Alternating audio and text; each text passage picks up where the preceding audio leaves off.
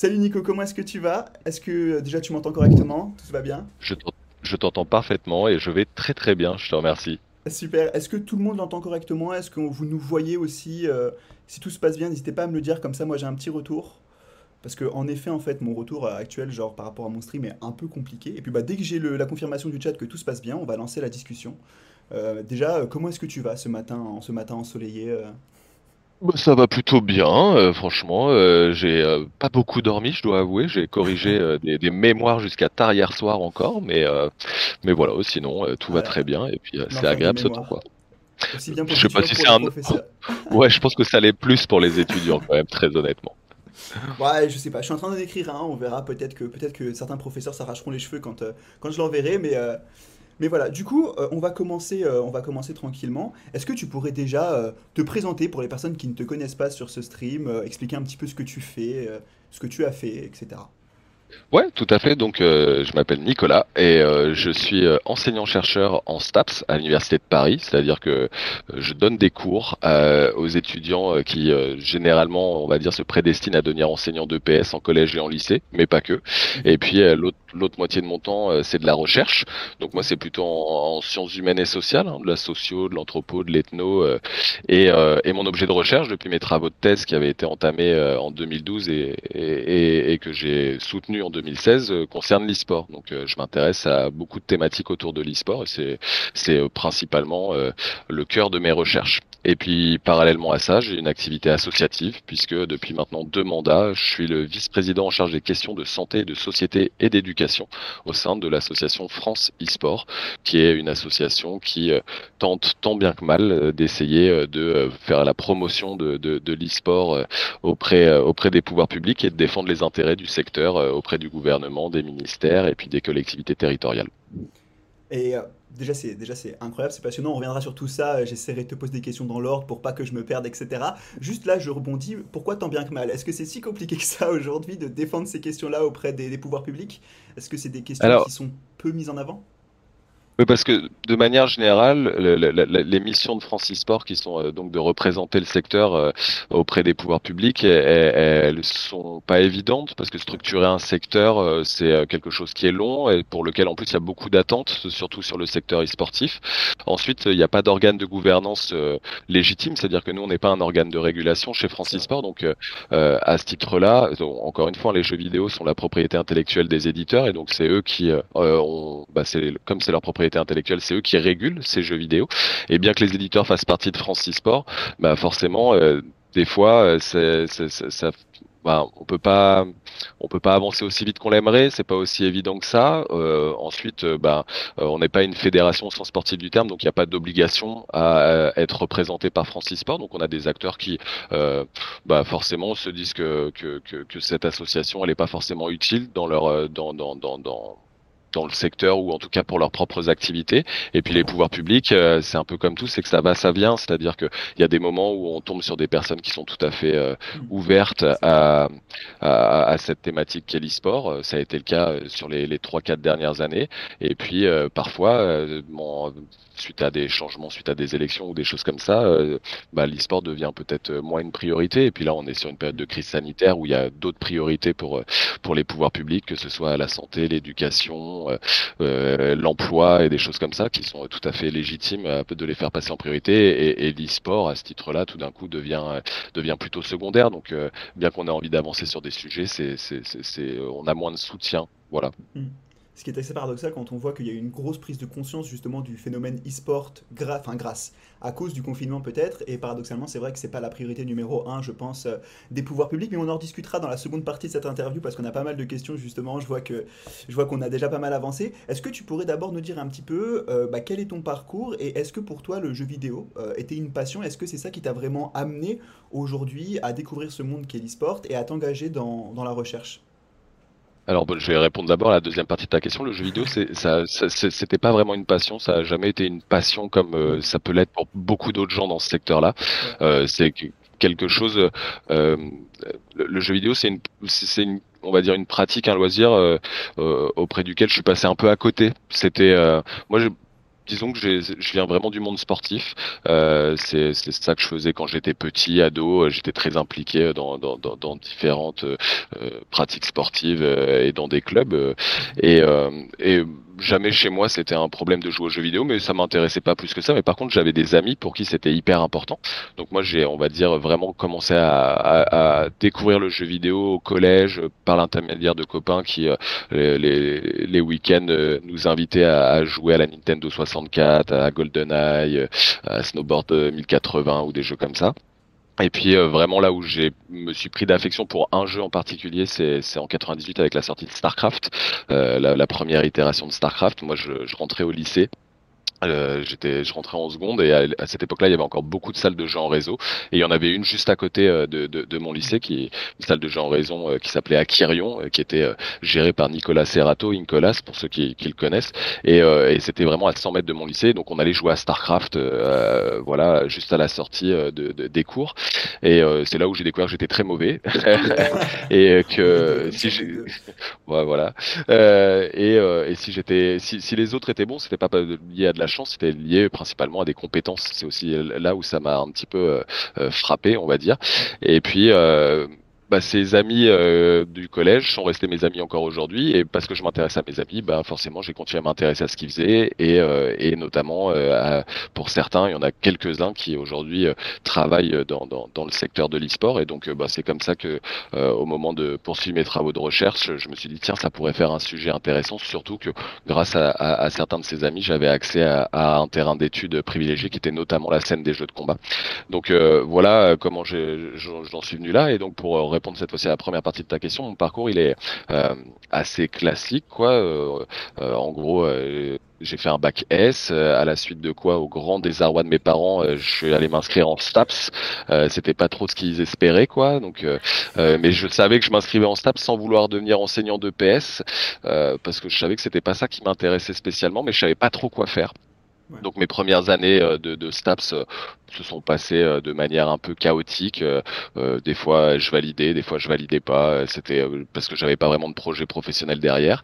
Et puis c'est c'est à partir d'un moment où euh, c'est surtout avec le master où, où, je me suis inscrit un peu euh, euh, sans, sans, vraiment savoir pourquoi dans un master en sciences sociales appliquées au sport. Et, et où là pour la première fois j'ai vraiment pris du plaisir à, à venir en cours à, à, discuter avec avec les enseignants.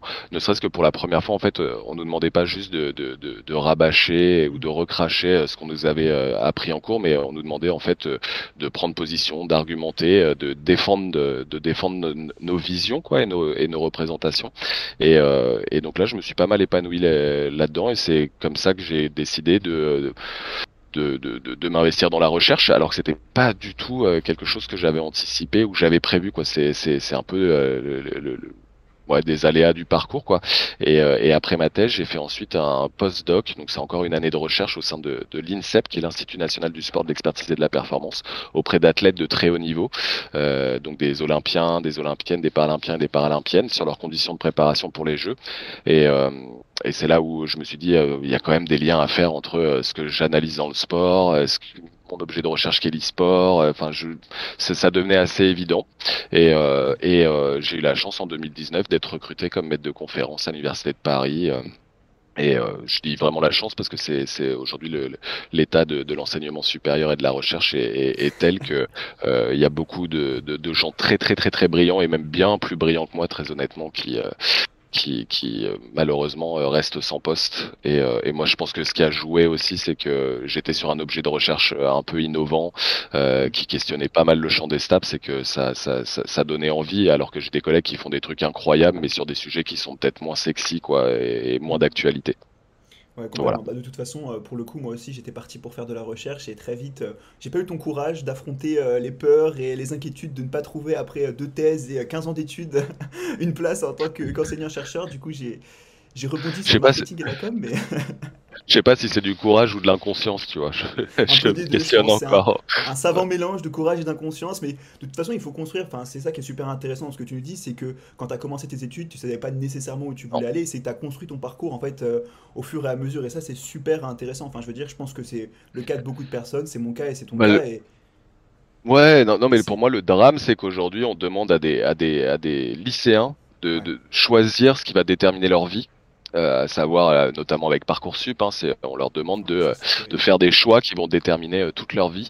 Et, et moi aujourd'hui, si, si, si j'étais lycéen et que j'étais confronté à parcoursup, mais c'est évident, c'est certain que je ne serais pas là où j'en suis aujourd'hui. C'est-à-dire, je, euh, je pense que j'aurais même pas été accepté en STAPS, très honnêtement, euh, euh, pour ce que je vois aujourd'hui, comment ça se passe. Et, je suis de l'autre côté de la barrière, donc c'est moi qui dépouille, on va dire, les, candidatures par parcoursup pour la fac, entre autres.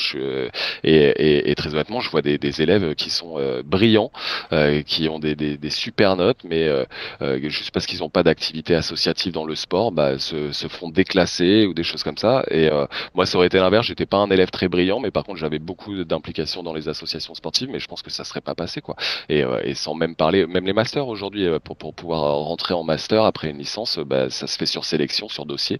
Et très honnêtement, à la fin de ma licence, je suis pas certain que euh, j'aurais eu un dossier suffisamment bon pour être accepté dans, dans, un master quoi. Donc c'est c'est c'est pour ça que j'insiste toujours un peu sur le fait que, enfin rappeler que moi bah déjà pour le dire très honnêtement, j'ai redoublé au lycée, hein. j'ai redoublé au lycée et euh, j'ai fait une licence en 5 ans quoi. C'est-à-dire qu'il euh, y a eu euh, il y a eu des moments où je me suis perdu, j'ai tenté pour pour le dire simplement, j'ai un moment j'ai voulu être tailleur de pierre, un autre moment j'ai voulu être fleuriste, un autre moment j'ai voulu rentrer dans la marine marchande. Je me cherchais quoi, je savais pas où j'allais et jusqu'à mes 33 ans, 34 ans, jusqu'à la fin de ma thèse, je savais pas vraiment ce que j'allais faire de ma vie quoi. Mais c'est ça qui est passionnant en fait, c'est qu'en en fait on, construit notre parcours euh, en avançant et en allant. Et c'est vrai que bah, aujourd'hui c'est malheureux d'avoir des, sélections en fait qui se font aussi jeunes et surtout sur des critères qui sont parfois euh, bah, inégalitaires, hein, très simplement. Euh, ça j'en ai, fait un petit peu, j'avais étudié justement la question des concours et de l'égalité des chances avec un petit peu le mythe de la méritocratie en France. Et on le voit très rapidement que c'est un mythe en fait. et que très sincèrement, plus on monte dans les études et plus il y a une surreprésentativité de certaines classes et une sous-représentativité une sous-représentation pardon, euh, d'autres classes. Mais ça, ce serait un sujet euh, ultra intéressant à aborder. On a plein de questions sur l'e-sport. du coup, si je commence à, à, partir, on va pas réussir un petit peu à cadrer, euh, cadrer cette interview. Du coup, bah, c'est assez intéressant parce que tu n'as pas toujours voulu travailler dans ce domaine-là, mais du coup, ce projet-là, il a mûri, il a grandi avec toi. Et aujourd'hui, est-ce que tu dois encore continuer à travailler justement dans l'e-sport? Est-ce que tu penses qu'il y a vraiment... c'est un champ qui... a même de développer, enfin de faire développer grâce à la recherche ou pas? Oui, alors euh, je je sais pas si je travaille dans l'e-sport très honnêtement. Euh, ce que j'ai tendance à dire, c'est moi je moi je dis que je travaille sur l'e-sport, c'est-à-dire que l'e-sport me, me permet, enfin, je gagne pas d'argent. Moi, mon activité au sein de Francis Sport, elle est associative, je suis bénévole. C'est pas c'est pas c'est pas ma rémunération et elle est confortable parce qu'à côté, en plus, je, suis enseignant chercheur et que je suis fonctionnaire. C'est-à-dire que moi, euh, ça c'est enfin c'est l'un des gros avantages d'être enseignant chercheur et maître de conférence, c'est que tu as un salaire qui tombe tous les mois quoi qu'il se passe quoi. Donc c'est ce qui me permet de dégager du temps pour m'investir dans des activités associative sans chercher euh, à euh, forcément en faire mon métier quoi.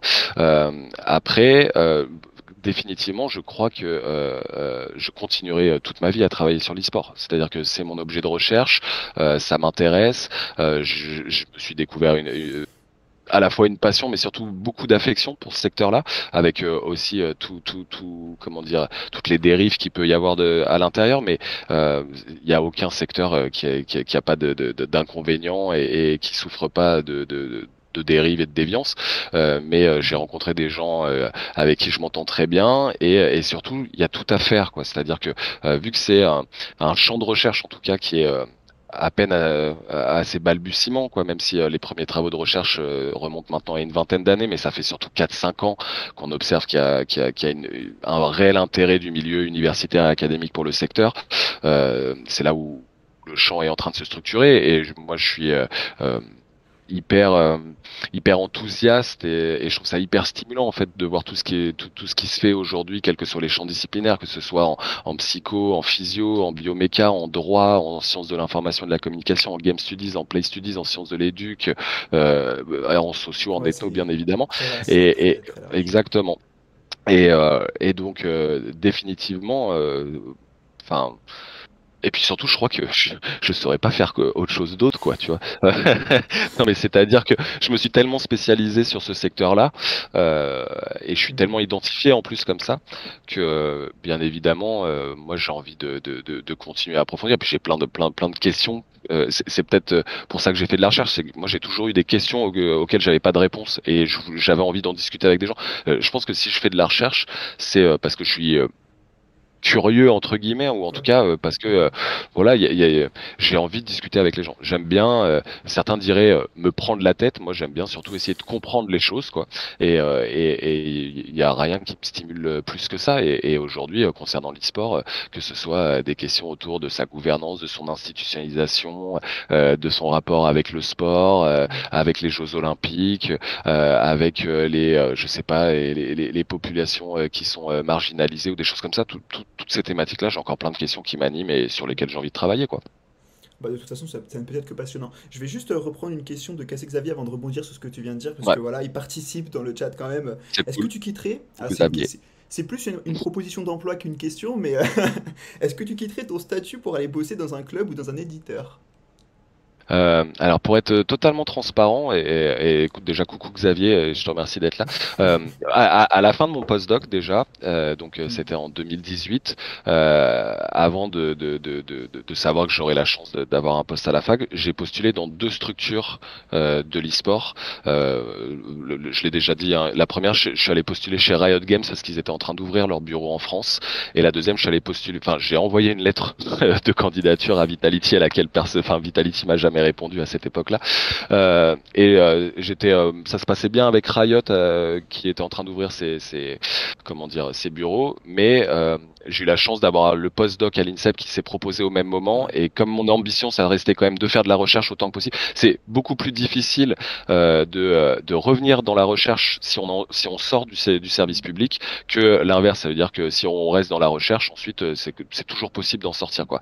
Et euh, aujourd'hui on, on, m'a un peu démarché euh, c'est peut-être un bien grand mot mais on m'a fait des propositions dans le secteur dans des, des, des belles structures françaises dont, dont j'apprécie le travail et euh, pour l'instant je les ai toujours refusées mais c'est pas une porte que je ferme c'est à dire que euh, vu l'état actuel de, l'enseignement supérieur et les difficultés qu'il y a, euh, c'est lourd et, et ça peut. Moi, je suis un peu un idéaliste et, j'avais beaucoup idéalisé l'université, j'en suis beaucoup revenu. Et en tout cas, c'est pas une porte que je ferme, mais par rapport à, à ce que j'ai envie de faire pour l'instant. En tout cas, j'ai pas envie d'abandonner à, la fac et j'ai envie de, de, de, enfin, l'émission, ouais, et puis l'émission du service de service public, euh, c'est quelque chose auquel je tiens énormément et, et, et même si euh, euh, je vois le démantèlement du service public depuis plusieurs gouvernements d'affilée, aujourd'hui, j'ai toujours envie d'y croire et, et, de me dire, il y a, enfin voilà transmettre des euh, compétences, des connaissances, euh, des savoir-faire, des savoir-être à des étudiants, euh, je trouve ça hyper valorisant, bien que, bien évidemment, aller travailler pour des, des super structures comme des équipes professionnelles internationales comme peuvent l'être aujourd'hui la, la, la, Carmine Corp ou, ou Vitality ou, ou d'autres, ou des éditeurs internationaux comme Riot ou je sais pas Ubisoft, et, Electronic Arts, c'est aussi c'est des challenges qui sont hyper intéressants. Mais voilà, je ferme pas la porte, mais pour l'instant c'est pas pas le choix que j'ai pris. Ouais, complètement. Bah, d'ailleurs, je rebondis sur ce que tu dis par rapport à la Carmine Corp et pour rapport au sujet de recherche qui serait intéressant. Moi, c'est quelque chose que j'aimerais développer dans ma thèse professionnelle. Alors après, j'ai pas ton, expertise ni euh, voilà ton, ton expérience dans ce domaine-là, mais un domaine que j'aimerais beaucoup étudier, c'est la question de la marque parce que dans l'e-sport, souvent quand on pense à un club de foot par exemple, on va penser à une, marque qui va être attachée à une localité. Enfin, on pense Marseille, les supporters de Marseille sont principalement à Marseille. Mais on n'a pas cette dimension-là dans l'e-sport, parce que c'est des clubs qui sont euh, bah, nationaux pour la plupart, voire parfois européens. Et donc comment réussir à véritablement développer la marque pour véritablement réussir à créer une communauté sous-jacente, justement à notre équipe? Ça, c'est une question qui, je pense, serait euh, ultra intéressante. Enfin, on pourrait en discuter pendant super longtemps, mais j'essaie un petit peu de commencer à faire des recherches à ce sujet-là, parce que le marketing, c'est pas simplement... Euh, faire de l'argent méchamment, mais ça peut être aussi développer la question de qu'est-ce que la marque finalement. Et je pense que dans l'e-sport, c'est un sujet qui pourrait être intéressant. Bah là, ce que tu soulèves, c'est la question de la territorialisation. Ce qui est, ce qui, ce qui est intéressant, c'est de voir qu'aujourd'hui, le monde du sport essaie d'avoir une, une activité globale. C'est-à-dire qu'aujourd'hui, si tu regardes le PSG, ils en ont rien à faire d'être attachés à Paris. Enfin, tu vois, c'est, ils essaient de faire rayonner leur marque club en Asie grâce à Sport, justement. Exactement, tu vois. Et, et, et euh, Manchester ou, euh, ou le Real ou le Barça, eux, leur intérêt, c'est plus d'être sur leur territoire, c'est d'être des marques globales. Et, euh, et aujourd'hui, ce qu'on demande à l'e-sport, c'est d'essayer de se territorialiser. c'est un peu le mouvement inverse. Est-ce que c'est, c'est un bon choix J'en ai aucune idée, je suis pas du tout assez compétent pour le dire, mais en tout cas, c'est ce que j'observe, c'est qu'il y a un peu un, phénomène de croisement entre les, les, les, deux processus qui est, qui est, qui, est, assez rigolo, quoi. Je pense que la grande force de l'e-sport, c'est d'être de base sans frontières, et, euh, et vu qu'il y a Xavier, euh, lui, il l'a expérimenté chez OG, hein, forcément, euh, il l'a il a souvent répété, c'est que c'est une marque globale où la majorité des fans, ils étaient en Asie, et c'était la grande force de OG, alors qu'on l'associait beaucoup à, à, à, à, une équipe française parce que, bah parce qu'il y avait Xavier, parce que surtout il y a Seb à l'intérieur, bien évidemment mais euh, c'est que c'était surtout une équipe globale, quoi. Et, euh, et, ça, c'est la force de l'e-sport, quoi. C'était aussi une structure qui avait de grosses performances sur des jeux qui étaient peut-être un peu moins populaires en Occident et qui a été plus développée euh, en Asie aussi.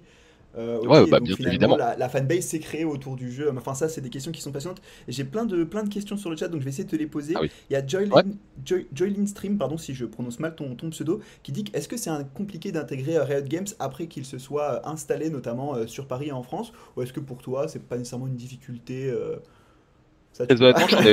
non, mais j'en ai aucune idée. Non, en fait, en fait, j'en ai aucune idée. C'est que moi, euh, euh j'étais, euh, j'étais en train de, de, rentrer dans le processus de recrutement à ce moment-là, au moment où ils sont implantés. Euh, pour ceux qui le connaissent, c'était euh, Marco euh, qui me faisait passer, qui me faisait passer les entretiens, qui est, qui est, qui est maintenant chez Solari. ça se passait très bien. Et puis c'est moi qui leur ai fait un peu un sale coup entre guillemets, où on était en train de discuter. Et le lendemain, j'appelle, je les appelle en leur disant, bah en fait, j'ai eu une proposition pour bosser à l'INSEP. Je suis désolé, je me retire du processus de candidature quoi. Donc euh, donc euh, je sais pas ce qu'il en est aujourd'hui. Moi je vois des gens, euh, je vois des gens qui intègrent le bureau parisien. On a des, des, des, des, personnes, des bénévoles qui sont passés chez Francis Sport et qui aujourd'hui maintenant euh, travaillent au sein du bureau parisien de, de Riot Games. Je pense que c'est pas c'est pas spécialement plus compliqué que dans dans dans dans d'autres boîtes quoi. C'est-à-dire que aujourd'hui c'est sûr qu'intégrer Riot Games ou un éditeur c'est passer beaucoup d'étapes quoi. C'est-à-dire c'est plein d'entretiens, c'est à, à, la base déjà le CV, la lettre de motivation et puis ils ont beaucoup de demandes donc ils sont en position de force parce que tout le monde rêve de bosser, euh, de devenir rayoteur, quoi. Ce que je comprends tout à fait.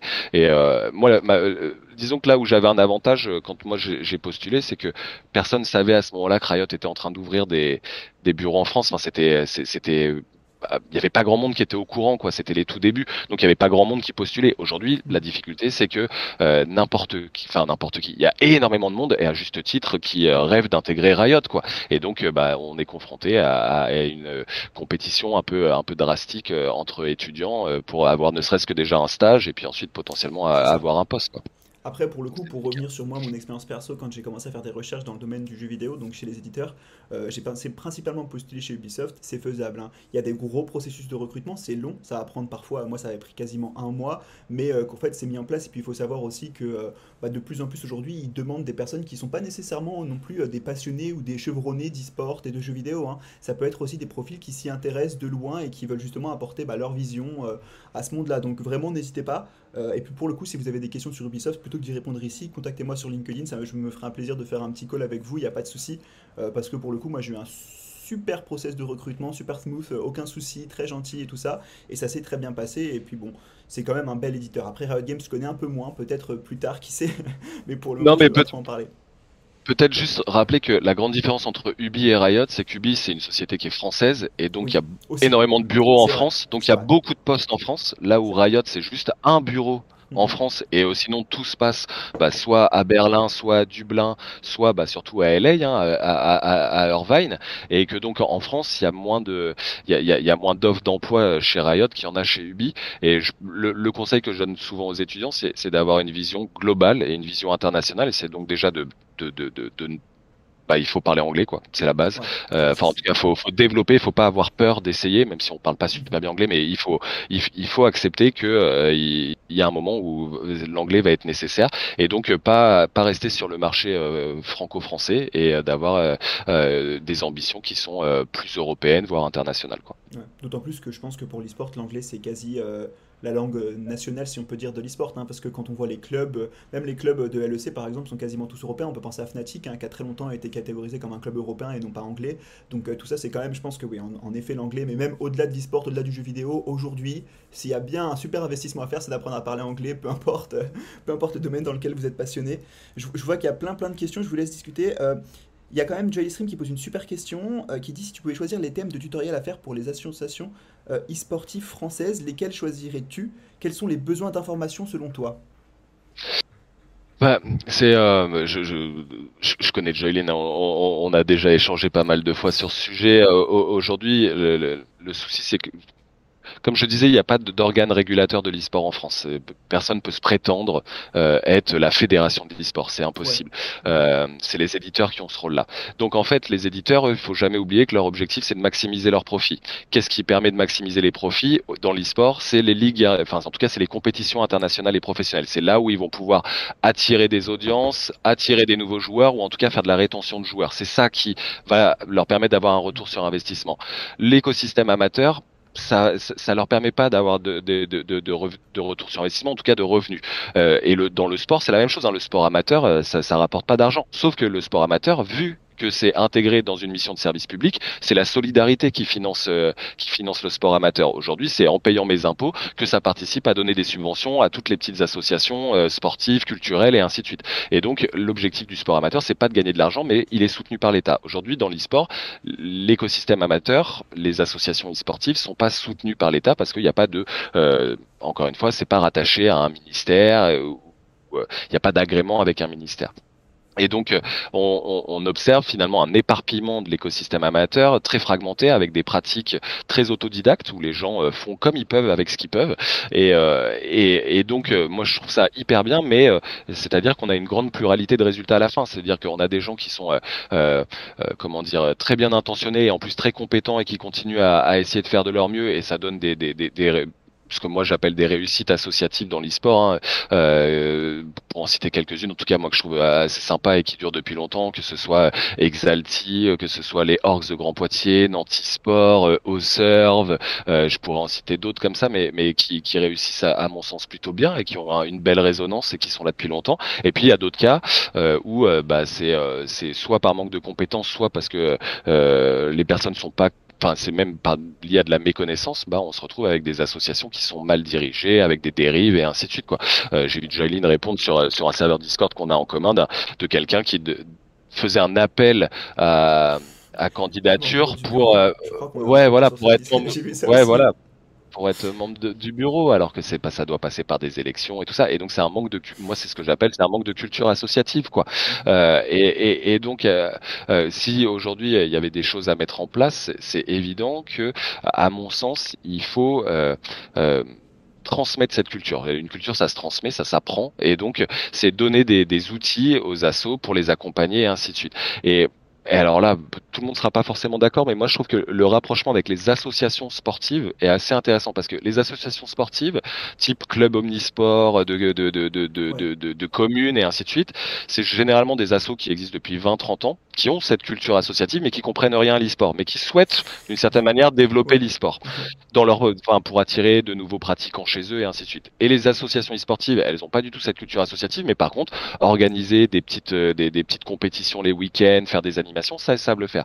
Et je trouve qu'il y a un intérêt à fusionner, en tout cas, tous les, tous les exemples de, de, de partenariats, de rapprochement que j'ai observé entre euh, des associations sportives, multisports ou juste d'un seul sport et des associations e-sportives, généralement, c'est des échanges de compétences que je trouve très intéressants. Ça bénéficie à ces associations sportives parce que bah, elles peuvent mettre en place des activations, enfin, tu vois, des, petites compétitions autour de FIFA, autour de NBA 2K ou de quoi que ce soit, tu vois, ou de Rocket League. Et surtout, c'est que je vois que ça bénéficie énormément aux associations parce que ça leur donne un cadre. Elles comprennent enfin quels sont les, les droits les devoirs, parce que c'est surtout ça que les associations elles oublient, c'est qu'elles ont des devoirs aussi. C'est faire des AG une fois par an, faire des conseils d'administration, avoir un modèle socio-économique qui permet à, la structure d'être pérenne ou des choses comme ça. Et ça, elles peuvent, à mon avis, pas mal apprendre de, des associations sportives de manière générale. Donc c'est, euh, j'ai pas de réponse claire pour pour, pour Jailin, j'ai pas d'idée de tutoriel, mais je pense que euh, parce qu'en plus, pour être très honnête, tout existe déjà. C'est-à-dire que aujourd'hui, si vous voulez créer une association, qu'elle soit e-sportive, culturelle, sportive ou quoi que ce soit, il y a plein d'informations sur le net. Il y a un site gouvernemental qui s'appelle association.gouv. Euh, Déjà, il y a toutes les informations. Et il faut déjà faire cet effort-là, quoi. Euh, c'est aller prendre les informations là où elles sont. Après, euh, tout le monde rêve de devenir le nouveau Vitality, quoi. Et je pense que les gens euh, ont tendance à oublier que euh, Vitality, ça s'est pas construit du jour au lendemain et que c'est, c'est, c'est, ça a mis du temps et surtout que tout le monde n'a pas les moyens de Vitality. Hein. Enfin, je veux dire, c'est aujourd'hui Vitality euh, c'est euh, c'est Ouais, c'est, c'est notamment grâce à Xavier quand il y était, mais ils sont passés de 5 salariés à 45 salariés et ils ont fait des, des, des, des, levées de fonds et ainsi de suite. Donc, euh, donc voilà, c'est, c'est, faut, faut, faire les choses étape par étape et surtout, je pense qu'il y a besoin que chacun, d'une certaine manière, reste à sa place. Et je dis pas du tout avec de la condescendance, mais euh, c'est, mmh. on est une association des fois, c'est bien de rester. Il vaut mieux être une très bonne association, donc dans l'écosystème amateur, que plutôt être une très mauvaise équipe pro dans le niveau professionnel quoi. Il euh, y, a rien de pire que d'être dans l'entre-deux, je trouve. C'est c'est la position la plus inconfortable. Euh, je prends mon exemple dans le dans le sport. Moi, je suis toujours dans mon club de basket. Je suis toujours euh, adhérent de mon, mon assaut de basket et, et, et, joueur et licencié. Et eh ben, nous, on a des jeunes des fois qui sont très bons et nos équipes potentiellement, grâce à ces générations de jeunes, ça arrive une fois tous les 3-4 ans, elles pourraient monter en championnat régional voire en championnat de France. Mais on sait qu'on n'a pas les moyens, c'est-à-dire qu'on n'a pas assez de créneaux pour les entraîner, on n'a pas assez d'argent pour payer un entraîneur qui va pouvoir les accompagner, on n'a pas d'argent pour payer les déplacements euh, au niveau euh, national. Et donc bah on refuse. C'est-à-dire que on accepte de dire bah non on va pas monter euh, à ce niveau-là. Et le joueur on lui propose parce qu'on a des on, connaît on lui dit bah il y a ce club là avec qui on s'entend bien on connaît très bien le coach on a confiance en lui. Mhm. si toi vu ton niveau tu veux pas t'épanouir parce qu'on te propose pas ce que tu rêves de faire ben nous on est hyper heureux que tu ailles t'épanouir dans le club d'à côté dont on a, avec, avec qui en tout cas on travaille et, on a confiance quoi. Donc voilà et je pense que dans l'e-sport il y a aussi Ouais, je n'irai pas jusque là. Hein. Très honnêtement, on n'est pas du tout une pépinière à talent. On a juste de la chance. Des fois, on, a, on, a, on, a, on, a, des joueurs qui passent par chez nous qui euh, sont plus doués et on mhm. essaie de, euh, de, les aider à s'épanouir. Mais on n'est pas, euh, on n'est pas un club formateur ou quoi que ce soit. On a un petit club de quartier et des fois, on a des, des, des, jeunes qui passent qui sont très bons, quoi. Et voilà. Soit ils restent chez nous parce qu'ils n'ont pas du tout de velléité à, à s'investir. C'est, c'est des, des, joueurs qui n'ont pas envie de faire d'efforts supplémentaires. Ils jouent sur juste sur leur talent et à ce moment-là, ils restent chez nous et nous, on en, on en est ravis, bien évidemment. Soit ils ont envie d'avoir euh, de, tenter des choses plus importantes et, on est aussi ravi de pouvoir les accompagner, enfin les accompagner c'est mais en tout cas leur dire bah va plutôt dans ce club-là parce qu'au moins là on en a confiance quoi. Complètement. Il y a, a Cassé Xavier qui te taquine, qui dit que Nico Fidel Baison, tu ne lâches jamais le micro.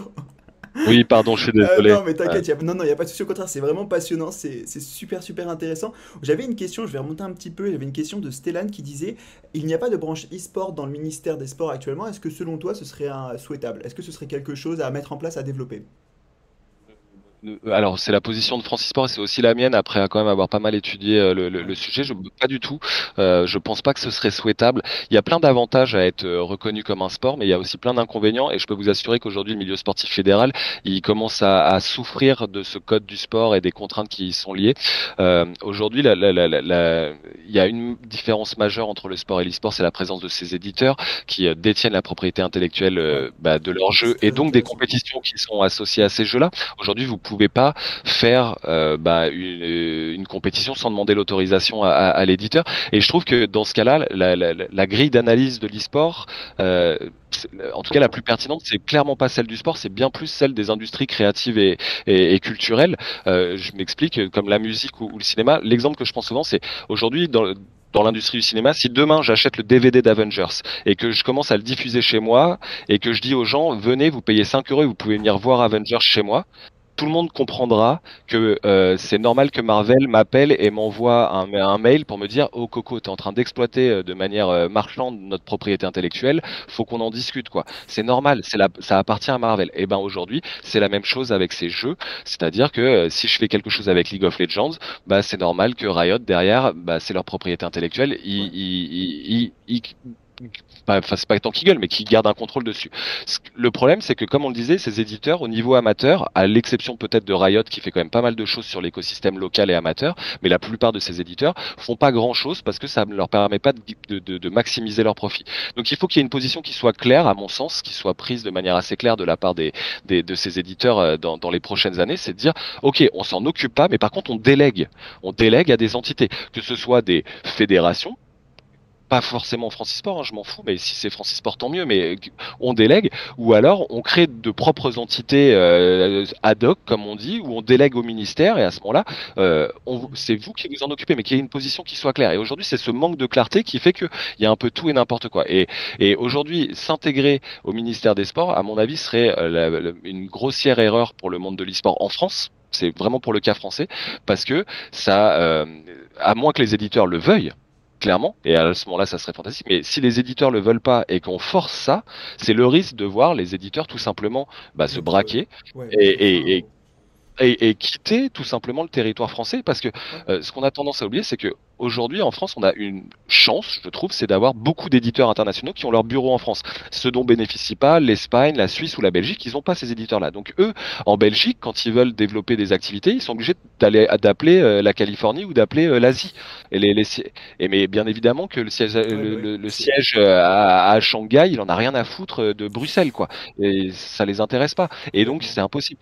Nous on a cette chance c'est que aujourd'hui tu veux faire quelque chose autour de League of Legends, bah tu peux aller voir Riot Games en France. Il y a des community managers, il y a des gens qui sont là pour t'écouter, qui développent la marque euh, et les marques de Riot Games, euh, puisqu'il y a plein de jeux aujourd'hui.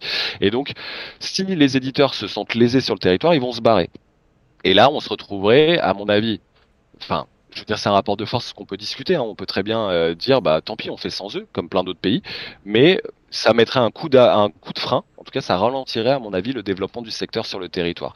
Et donc euh, aujourd'hui, euh, si c'est ce que je dis souvent, si le sport c'est le fruit de la révolution industrielle, l'e-sport est le fruit de la révolution numérique. Et aujourd'hui, le secteur de l'e-sport en France discute principalement avec le secrétariat d'État chargé du numérique, ce qui, à mon avis, fait plutôt sens et plutôt cohérent. Après, est-ce que c'est suffisant? Clairement, je, ma réponse, elle est non, c'est pas suffisant. Euh, ça va pas assez vite sur certains aspects. Il y a plein de sujets qui sont extrêmement extrêmement complexe au-delà de la propriété intellectuelle, que ce soit pour la protection des joueurs, la protection des modèles économiques, des équipes et des organisateurs d'événements, cette question de la gouvernance de la part des éditeurs et tout ça. Il y a plein de sujets extrêmement complexes sur lesquels, à mon avis, il y a une nécessité aujourd'hui de euh, se mettre autour d'une table et d'avancer sur ces sujets-là et euh, ça avance pas assez vite, ça c'est sûr.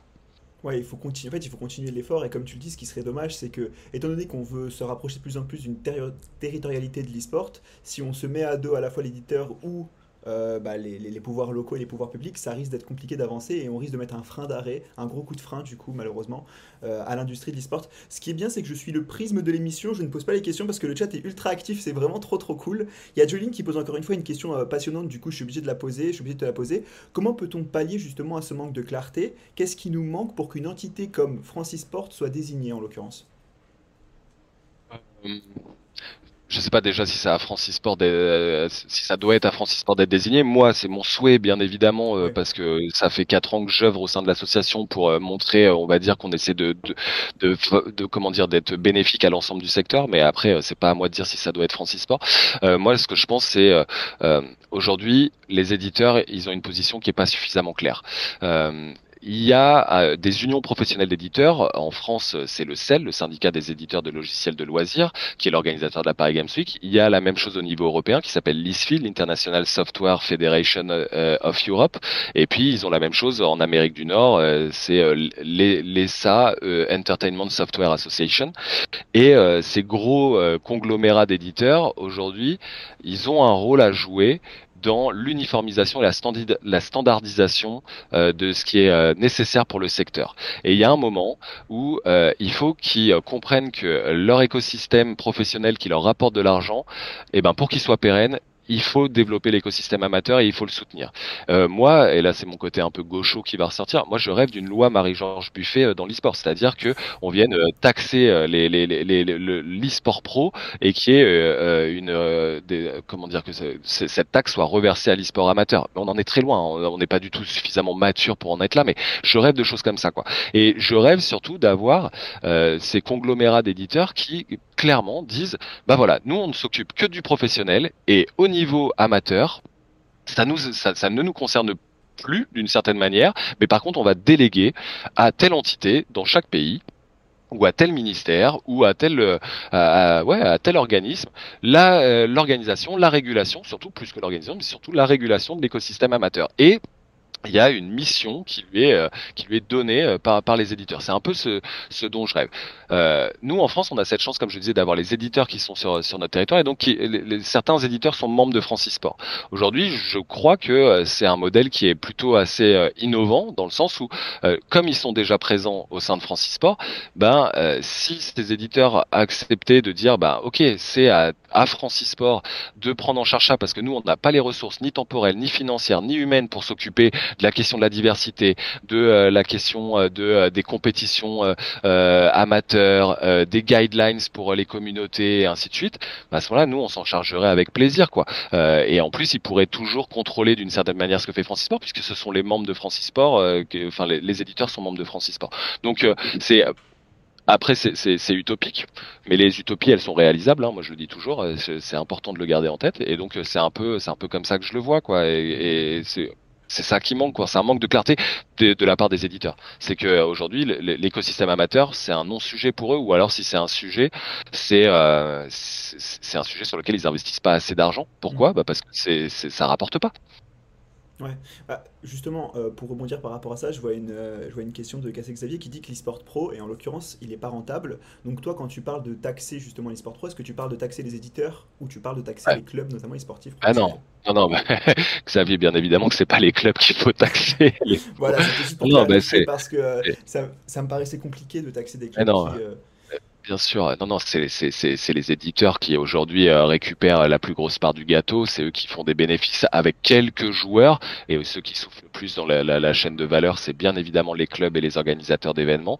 Et aujourd'hui, euh, euh c'est euh, quand, quand je parle de taxer, c'est c'est qu'il y a un pot commun. En fait, je vais, je vais te répondre directement, Xavier. Moi, ce que je rêve, c'est qu'à l'ISFI, au niveau européen, c'est tous ces éditeurs, ils disent, OK, on met 5% de notre chiffre d'affaires annuel dans un pot commun qui est rebasculé sur l'e-sport amateur. C'est-à-dire au niveau européen, tous les, tous les ans, on s'autotaxe et on rebascule toute, le, tout, tout, tout, toute cette, euh, cette manne financière sur l'écosystème amateur de tous nos jeux.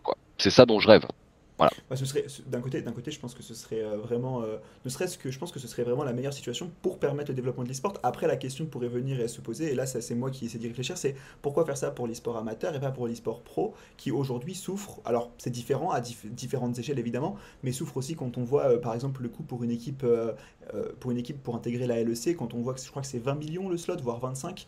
comment faire du coup Parce que bah, les éditeurs pourraient aussi reverser une partie des bénéfices et il y a des mesures qui sont mises en place. Je crois qu'Ubisoft a le programme R6 Share sur Rainbow Six qui permet du coup quand un joueur achète un skin de l'équipe de reverser 30 ou 40% des revenus, mais c'est pas suffisant. Il faut continuer à pousser dans ce sens-là. Donc toi, qu'est-ce que tu en penses? Est-ce que le faire que pour l'e-sport amateur, c'est pas bah, à la fois un peu utopique et d'un autre côté, ça va pas mettre euh, biaiser un petit peu le monde pro de, de l'e-sport? Bah, la répartition des revenus, c'est un vrai sujet dans l'e-sport. Alors là, c'est là où on va atteindre mes limites. Et, Xavier, euh, c'est à deux maintes reprises exprimé euh, sur les plateaux de l'équipe. Et, et, et, euh, et, émission, du coup, une table ronde avec Xavier, Nico et Jolene qui parlent aussi. Non, mais il, sera beaucoup plus compétent que moi. Mais sur ces questions-là, mais, mais cette question de, de des revenus chers, donc c'est-à-dire cette répartition des revenus, aujourd'hui, il y a un, un rapport de force qui doit être établi entre les équipes et l'éditeur pour que bah, les équipes puissent défendre leurs propres intérêts et que euh, ça soit pas simplement les miettes qui leur soient laissées dans ces revenus chers, mais euh, que ce soit des, des, des, des points, euh, enfin en tout cas des, des revenus plus importants et que tout le monde puisse s'y retrouver. Après le modèle que ça doit prendre, est-ce que ça doit être lié aux performances, est-ce que ça doit être lié à la popularité euh, sur et la visibilité Une équipe comme Carmine Corp aujourd'hui, elle pourrait réclamer tout ce qu'elle veut vu la puissance d'Audimat qu'elle a, bien évidemment. Mais est-ce que ça serait pas triste pour d'autres équipes qui elles ont pas la même puissance d'audimat que peut avoir la, la, la K-Corp. Euh, moi, je pense qu'on peut imaginer des trucs pondérés, ça veut dire avec des, des indices où euh, effectivement, si tu remportes le titre, tu as un peu plus d'argent de la part de l'éditeur. Si en plus tu as un peu plus de visibilité, enfin si tu as plus de visibilité, ça te donne 5% supplémentaire, mais que par contre, il y a des fourchettes, des sortes de bandeaux dans lesquels même celui qui finit dernier, qui a aucune visibilité, pour sa pour sa, sa, sa sustainability, comme ils disent en anglais, pour sa durabilité, il puisse quand même s'assurer d'avoir des revenus qui soient euh, qui soient plus importants que ceux aujourd'hui qu'il y a euh, au sein au sein de ces ligues pro quoi qu'elles soient internationales ou nationales. Je connais, je, très honnêtement, je connais mal le, le, système en LEC, je connais un peu mieux celui de LFL, et je sais que c'est ce, ce que reverse l'éditeur euh, aux équipes est, est ridicule, en fait. Enfin, ça, ça c'est beaucoup, mais à l'échelle d'un budget d'une équipe, c'est ridicule. Et du coup, question de Guimov qui, m'intéresse puis après on, basculera sur un autre aspect de, l'interview pour parler peut-être un peu plus de ce que tu penses des formations euh, pour l'e-sport, etc. Il euh, y a Guimov qui nous pose la question de savoir est-ce que les équipes, alors en LEC ou en LFL, touchent la même chose, les mêmes revenus euh, selon les positions ou quoi, ou est-ce que, bah non, en fonction de bah, Carmine qui fait top 1 et Solari qui fait top 5 ou top 6, je crois, au Spring, est-ce que les revenus sont différents? Non, top 7, je sais plus. Non, je sais pas. Euh, j'ai aucune idée parce que je suis pas dans les petits papiers. Euh, moi, je. C'est compliqué à savoir. Je suis pas un acteur business du milieu, donc les gens ont pas trop, enfin tu vois, me, me parlent pas de ça et surtout moi je, je participe pas à tous ces échanges. J'ai des échos après parce que bien évidemment je côtoie certaines équipes qui me disent un peu euh, euh, ce qu'elles veulent bien m'en dire, mais très honnêtement je sais pas du tout ce qu'il en est. Et là Xavier, lui pour le coup, euh, entre tout ce qu'il a fait chez Vitality, chez OG et chez Carmine serait le plus à même de répondre à cette question-là parce qu'il a il a une vision globale de comment ça se passe dans les négociations avec les éditeurs à, à tous les échelons quoi. Complètement. Euh, illustre inconnu, est-ce que tu m'entends correctement ou pas? Parce que j'essaie de parler assez fort. Euh, mais après, si tu entends mieux Nico, c'est peut-être aussi parce que c'est beaucoup Nico qui parle et qui apporte à l'émission plus que moi aujourd'hui, très sincèrement. Non, non, non, c'est du positif, hein, c'est que du positif, vraiment. Ça me fait super plaisir parce que bah, tu réponds à toutes les questions. Du coup, j'aimerais qu'on bascule un petit peu dans une seconde partie que, que je voulais aborder avec toi. Euh, c'était plus notamment par rapport aux diplômes et aux écoles spécialisées. Il y a eu euh, un petit peu le, le certificat e-sport qui est sorti il y a quelques mois, qui a fait un grand scandale sur Twitter notamment, qui a créé pas mal de drama. Qu'est-ce que toi, tu penses de cette volonté de venir euh, enseigner l'e-sport? Alors, je fais des guillemets parce qu'on ne peut pas tellement enseigner quelque chose d'aussi vaste, un domaine. Mais qu'est-ce que tu en penses? Est-ce que selon toi c'est une bonne chose pour euh, l'e-sport et pour l'écosystème? Ou est-ce qu'au contraire ça, bah, vient euh, limiter en fait euh, l'intégration de certaines personnes dans ce milieu? Ce que j'ai toujours dit, c'est que l'e-sport aujourd'hui, il est dans un, peu un, processus de professionnalisation euh, de manière générale, mais pas tant au niveau des joueurs qu'autour de tout le secteur, hein, euh, des organisateurs d'événements, des staffs, euh, des, des, des, de la vente, du marketing et ainsi de suite, et que ce processus de professionnalisation, il est indissociable d'un processus de formation. On peut pas se professionnaliser sans en amont penser la, la formation. Donc les intentions de développer des compétences grâce à des formations dédiées à des euh, à des des métiers qui sont liés à l'e-sport, je trouve que c'est une très bonne chose. Après, est-ce que la manière dont c'est fait aujourd'hui euh, par tous ces, ces organismes de formation est la bonne? Très honnêtement, j'en suis pas certain. Il y a plein de modèles très différents aujourd'hui qui existent euh, entre euh, un gaming campus, donc gaming business euh, school, la gaming academy, les écoles et les campus XP, les Montpellier Academy, ou je sais plus comment il s'appelle, ou l'EGS, l'Education Gaming School à Talence, ou la Paris Gaming School à, Paris, ou ou la PHG à, à Mulhouse. C'est plein de modèles qui sont extrêmement différents et, et je pense qu'on en est qu'au balbutiement et que ça tâtonne énormément et que euh, il y a des initiatives qui clairement sont pas adaptées. Dans un premier temps, il faut identifier quels sont les besoins du secteur. Et ça, je pense qu'il y a beaucoup de ces, de ces organismes de formation qui n'ont pas du tout identifié quels étaient les besoins du secteur et qui donc lancent des formations euh, pour devenir, enfin en tout cas pour, pour, pour développer des compétences dans des métiers qui, dont on n'a pas spécialement besoin ou en tout cas qui sont pas ceux dont on a le plus urgemment besoin dans le secteur. Ça, c'est le premier point. Si on n'identifie pas les métiers et les besoins du secteur, bah à partir de là, la maquette pédagogique, c'est compliqué d'en faire une qui soit cohérente. S'il n'y a pas de maquette pédagogique qui est cohérente, et eh ben ensuite, forcément, définir, choisir les intervenants, c'est aussi pas forcément euh, hyper cohérent. Et donc, on se retrouve avec des étudiants qui sont engagés dans des cursus pour lesquels parfois, bah, ils se disent, c'était intéressant, j'ai appris des trucs, mais au final, bah, je me retrouve dans une voie de garage euh, après coup quoi.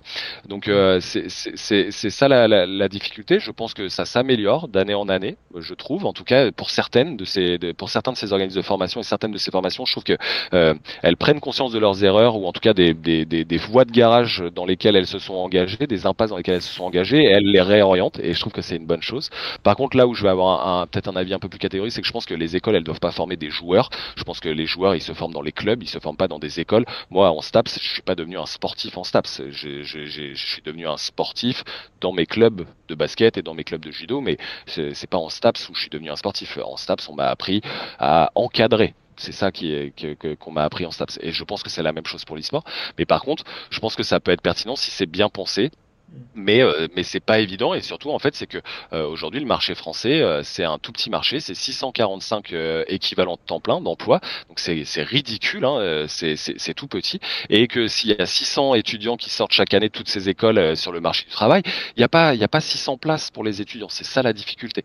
Et donc aujourd'hui il faut déjà avoir une stratégie internationale à mon avis pour toutes ces écoles parce que sinon ben on surcharge le marché français et les étudiants ils se retrouvent bloqués. Donc il faut à avoir une vision européenne et internationale. C'est à, mon sens une bonne façon déjà de, de, de pouvoir lutter contre ça parce qu'il y a beaucoup plus de boulot euh, au UK, en Allemagne, euh, en Asie ou, ou, euh, ou en Amérique du Nord. et puis ensuite, c'est bien identifié à quoi est-ce que l'on forme, quoi, de, de, manière générale, quoi. Voilà un petit peu mon, mon avis sur ces organismes de formation, quoi. Bah, pour le coup, pour le coup je, partage ton avis. Après, moi, je, je reste convaincu que quelqu'un qui veut, par exemple, travailler dans l'e-sport ou dans le monde du jeu vidéo, faire une formation classique qui va mener à des, qui va mener voilà une formation euh, dans une euh, école de commerce, alors grande école de commerce. Après, on peut questionner la question de grande parce qu'à un moment, elles ont bien été créées ces écoles comme les écoles de l'e-sport actuellement, et donc elles ont acquis une certaine légitimité. Mais faire une grande école de commerce, faire une université, un diplôme de master, n'empêche pas après de se spécialiser dans l'e-sport, dans le jeu vidéo, à travers justement les clubs associatifs. Et moi, je pense que c'est quand même, c'est un peu plus la voie royale dans le sens où on a toujours ce risque, comme tu dis, il y a 700, il y a un peu moins de 700 postes euh, à temps plein, il y a beaucoup, beaucoup d'écoles, il y a énormément de concurrence, donc c'est risqué en fait. Et l'objectif, encore une fois, hein, c'est vraiment de, oui, on a des objectifs, on a des rêves, de toute façon, on connaîtra toujours des échecs, donc il faut se lancer même si on a peur, euh, même si on a peur d'échouer, ça c'est pas un souci, parce qu'on pourra rebondir. Par contre, essayez toujours d'avoir un backup, et ce backup-là, bah, pour moi, il passe par des études un peu plus classiques. Alors je fais très attention, le mot classique est mal employé ici, mais voilà, pour éviter justement de basculer en fait, parce que ça peut vite, devenir dangereux en fait de ne se concentrer que sur un domaine aussi fermé. Ça c'est mon point de vue. Je vois que vous avez pas mal de questions à ce sujet-là, euh, euh, Nuit Blanche, euh, mais c'est bien parce que vous discutez dans le chat et enfin moi, je, fais un avis euh, qui, est, qui, est, pas aussi radical que la plupart des gens du secteur. Euh, ce que, que j'entends très bien, à savoir, euh, c'est qui, qui partagent un peu ce que tu viens de dire, à savoir que mieux vaut d'une certaine manière faire des études dans un champ disciplinaire spécifique et venir le colorer avec de l'e-sport. Moi, je, je, je, crois que bien évidemment ça c'est très très bien, mais je suis pas totalement contre l'idée d'avoir des cursus qui soient spécialisés à l'e-sport. Ça, ça je pense que les deux sont, peuvent être complémentaires, mais c'est juste qu'ils doivent pas former aux mêmes choses. C'est-à-dire que je pense que tu as des et surtout pas au même niveau d'études en fait. C'est-à-dire que dans, dans, dans, dans l'industrie sportive, il y a ce que j'appellerais des, des métiers euh, qui sont plutôt euh, qui, qui, nécessitent des, des, formations assez courtes qui peuvent nécessiter en tout cas des, des, des, formations assez courtes et sur lesquelles avoir une formation dédiée à ça me paraît pas déconnant quoi. Euh, que ce soit dédié à l'e-sport, ça me paraît pas déconnant. Typiquement, mais euh, une comment dire une filière de communication dédiée à l'e-sport euh, euh, sur un an en formation continue donc pas en formation initiale ça veut dire pour des gens qui ont déjà un background derrière mais qui vont avoir neuf mois dédiés à la communication dans l'e-sport et dans le jeu vidéo je trouve pas ça déconnant parce que là on vient se on, on vient directement toucher à, à en tout cas développer des compétences hyper spécifiques. Euh, après, euh, effectivement, avoir un cursus de communication de manière générale et puis en master venir le colorer d'un peu d'e-sport, je trouve ça, je trouve ça aussi être une très bonne chose. Mais à terme, je pense que euh, euh des gens qui n'auront d'expérience que l'e-sport seront capables de transposer leurs compétences dans d'autres secteurs. C'est-à-dire aujourd'hui, ce qu'on observe, c'est que euh, l'e-sport va chercher des compétences ailleurs, va chercher des compétences dans le sport, va chercher des compétences dans les médias, dans la culture et ainsi de suite. Euh, on, on, le voit beaucoup. Hein. Et moi, euh, je crois que dans les prochaines années, ça va être l'inverse qui va se passer. Ça veut dire que euh, bah, le sport, la culture, les médias, ils vont venir chercher des gens qui sont des spécialistes de l'e-sport chez eux pour justement parce que dans l'e-sport, on a quand même des compétences hyper spécifiques liées notamment à ces nouvelles, euh, ces, ces nouveaux outils numériques et que il y a qu'à voir dans le sport comment ils sont perdus sur, le, sur les outils numériques. Et moi, je suis persuadé qu'un jour, dans les fédérations internationales, et d'ailleurs c'est le cas, je vous le dis, euh, au CIO, euh, le mec qui gère euh, la com et le marketing du CIO, enfin l'un des, des, comment dire des personnes les plus importantes maintenant au, au marketing et, et, à la com du CIO, c'est un mec qui vient de Twitter. Alors il vient pas de l'e-sport, mais ce que je veux dire, c'est il vient de Twitter, quoi. C'est un ancien mec qui a développé Twitter. C'est ça aujourd'hui la réalité, c'est que je crois fondamentalement que des mecs comme euh, Chips et Noix, euh, alors peut-être pas en tant que casseur, mais en tant qu'entrepreneur et en tant que connaisseur et tout ça de, de, de, du secteur, ils pourraient très bien un jour se faire démarcher par le Real de Madrid je dis des conneries, hein, mais, mais je crois fondamentalement que les, les compétences qu'ils ont développées dans ce secteur-là, elles seront utiles un jour ou l'autre dans d'autres secteurs. Quoi. Bah, pour le coup, je, enfin, moi, pour le coup, je suis d'accord avec toi, et notamment sur tout ce qui est formation courte pour mettre en avant des compétences voilà, qui vont être demandées sur une formation de 1 an, 2 ans. Moi, le, le, seul, la seule chose dont vraiment, pour le coup, je suis catégorique, mais je pense que là, on partage tous ce point-là, c'est on peut former quelqu'un à avoir des compétences techniques, par contre, on ne peut pas former quelqu'un. Tu te fais attaquer. Ah, une abeille. C'est Team Vitality qui, qui est déçu que tu parles beaucoup, de la, beaucoup trop de la K-Corp euh, aujourd'hui. Euh, ouais. On m'entend, on m'entend moins bien que Nico. C'était parce que je suis un peu plus loin de mon PC. Est-ce que vous m'entendez mieux là? Je vais essayer de parler un peu plus fort pour, euh, pour que vous puissiez m'entendre. Mais en l'occurrence, ce que je voulais dire, c'est que voilà, on peut pas former quelqu'un à l'e-sport qui a un champ, euh, champ d'études qui est très très large. Par contre, on peut former quelqu'un à avoir des compétences spécifiques dans ce domaine-là. Et je pense que c'est euh, c'est véritablement, véritablement ce qui est important et c'est véritablement ça qu'il faut, qu'il faut réussir à mettre en avant aujourd'hui. Et du coup, bah, je, partage, je, je, partage cet avis-là. Peut-être pour, pour continuer, merci, si vous m'entendez mieux, c'est parfait, tant mieux.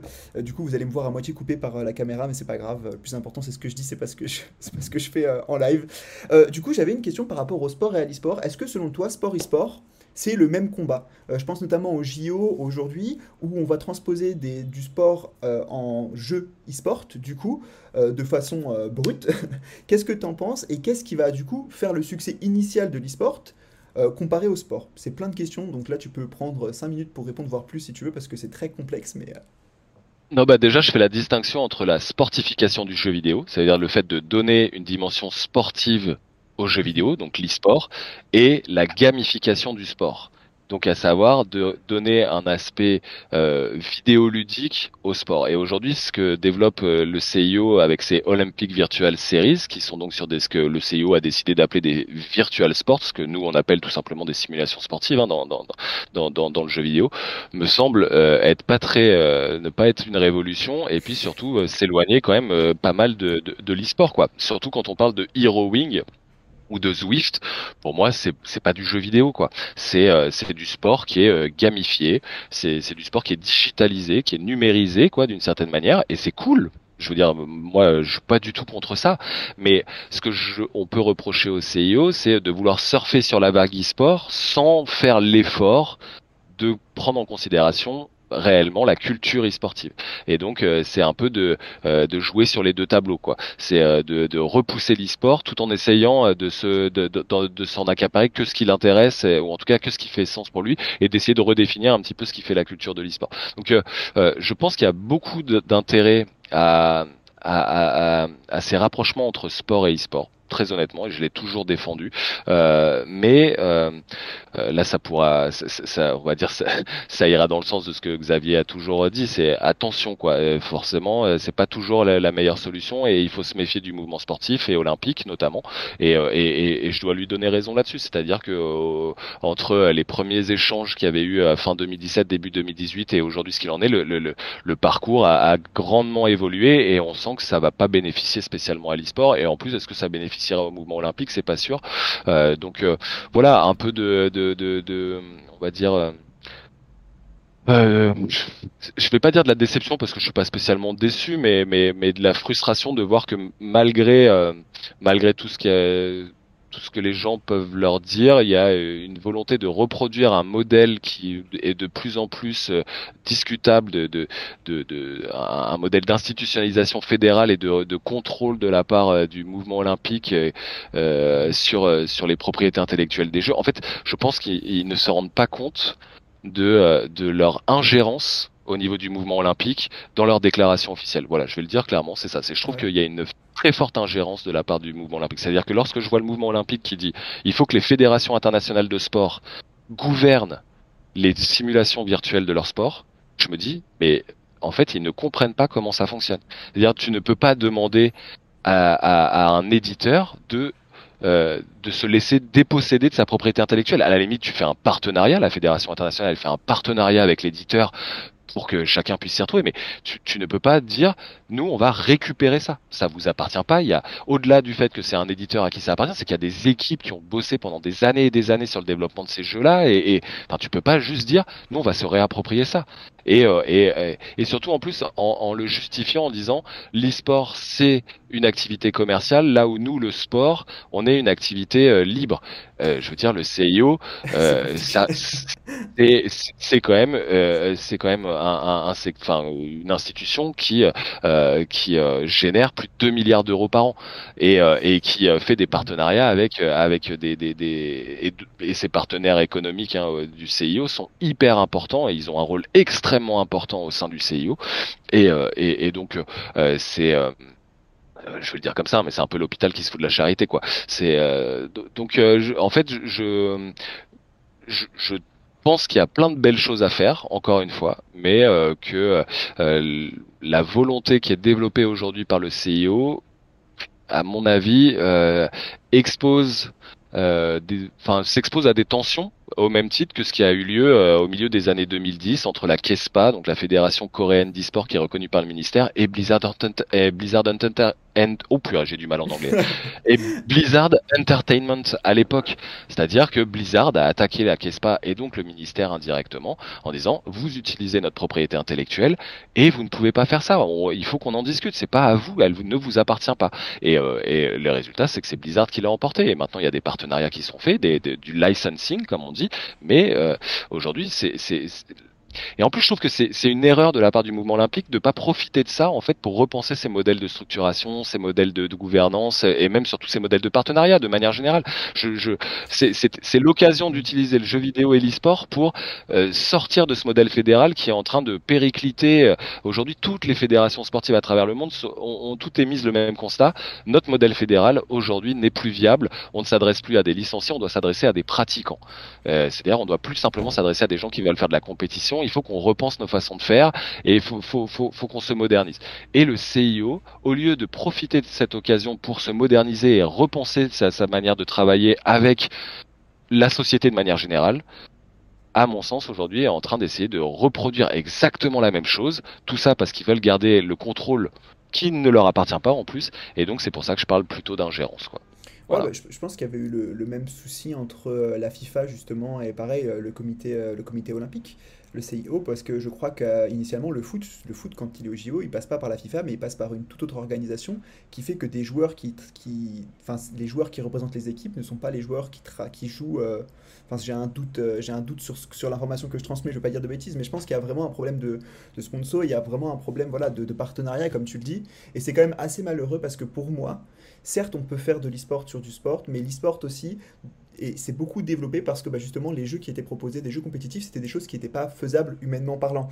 Et euh, ce qui plaît aussi, c'est cet aspect un peu bah, futuriste euh, qui va toucher aussi les jeunes beaucoup plus. On le voit aujourd'hui, même Netflix, etc. Aujourd'hui, c'est vraiment bah, de la culture en fait. Et c'est malheureux parce que bah, c'est clair que euh, je pense qu'on attend tous une compétition, euh, au J, une compétition au JO sur League of Legends qui va opposer différents pays, euh, une compétition européenne, etc. Enfin, on l'a vu récemment là, avec le match organisé par OTP France-Espagne, ça avait créé une hype auprès des viewers qui était quand même assez importante. Je pense que c'est quelque chose à cultiver. Malheureusement, bah, les, les, JO ont pris un, un, un, parcours à sens inverse. Et c'est. Il y a Kaito qui, a dit, qui dit justement que, ouais. certes, c'est un, une, une avancée, mais est-ce que c'est véritablement une avancée du coup, ou est-ce que c'est pas se tirer une balle dans le pied euh, que, que, de faire Disons ça que ça, permet au CIO euh, de euh, de pas prendre de risques. Ça veut dire que si ouais, ça fonctionne pas, ils pourront dire ah vous avez vu bah c'est l'e-sport, c'est pas trop un truc comme ça, les gens s'en foutent un peu, c'est pas notre faute. Et si ça fonctionne, ils pourraient dire ah, vous avez vu c'est notre stratégie qui est la meilleure. Donc je pense ouais. que c'est c'est gagnant gagnant comme position pour le CIO euh, à ce titre-là. Mais pour revenir sur ce que tu disais, euh, cette question c'est quelle plus-value est-ce qu'aujourd'hui apporte Zwift par rapport au cyclisme? C'est, c'est, elle est là la vraie question. Quelle plus-value apporte l'Hero-Wing, donc l'aviron électronique, hein, virtuel, par rapport au réel aviron? Déjà, l'aviron de base, et s'il y a des rameurs, je suis désolé euh, dans, dans, dans, dans parmi les viewers, mais c'est, pas c'est pas hyper spectaculaire, hein, c'est, pas hyper sexy. C'est sympa à faire, mais c'est vrai que c'est, sympa à faire, c'est sympa à pratiquer et euh, respect total à tout à tous les rameurs du monde, hein, mais mais plus... en, en, termes de sport, c'est pas spectaculaire quoi.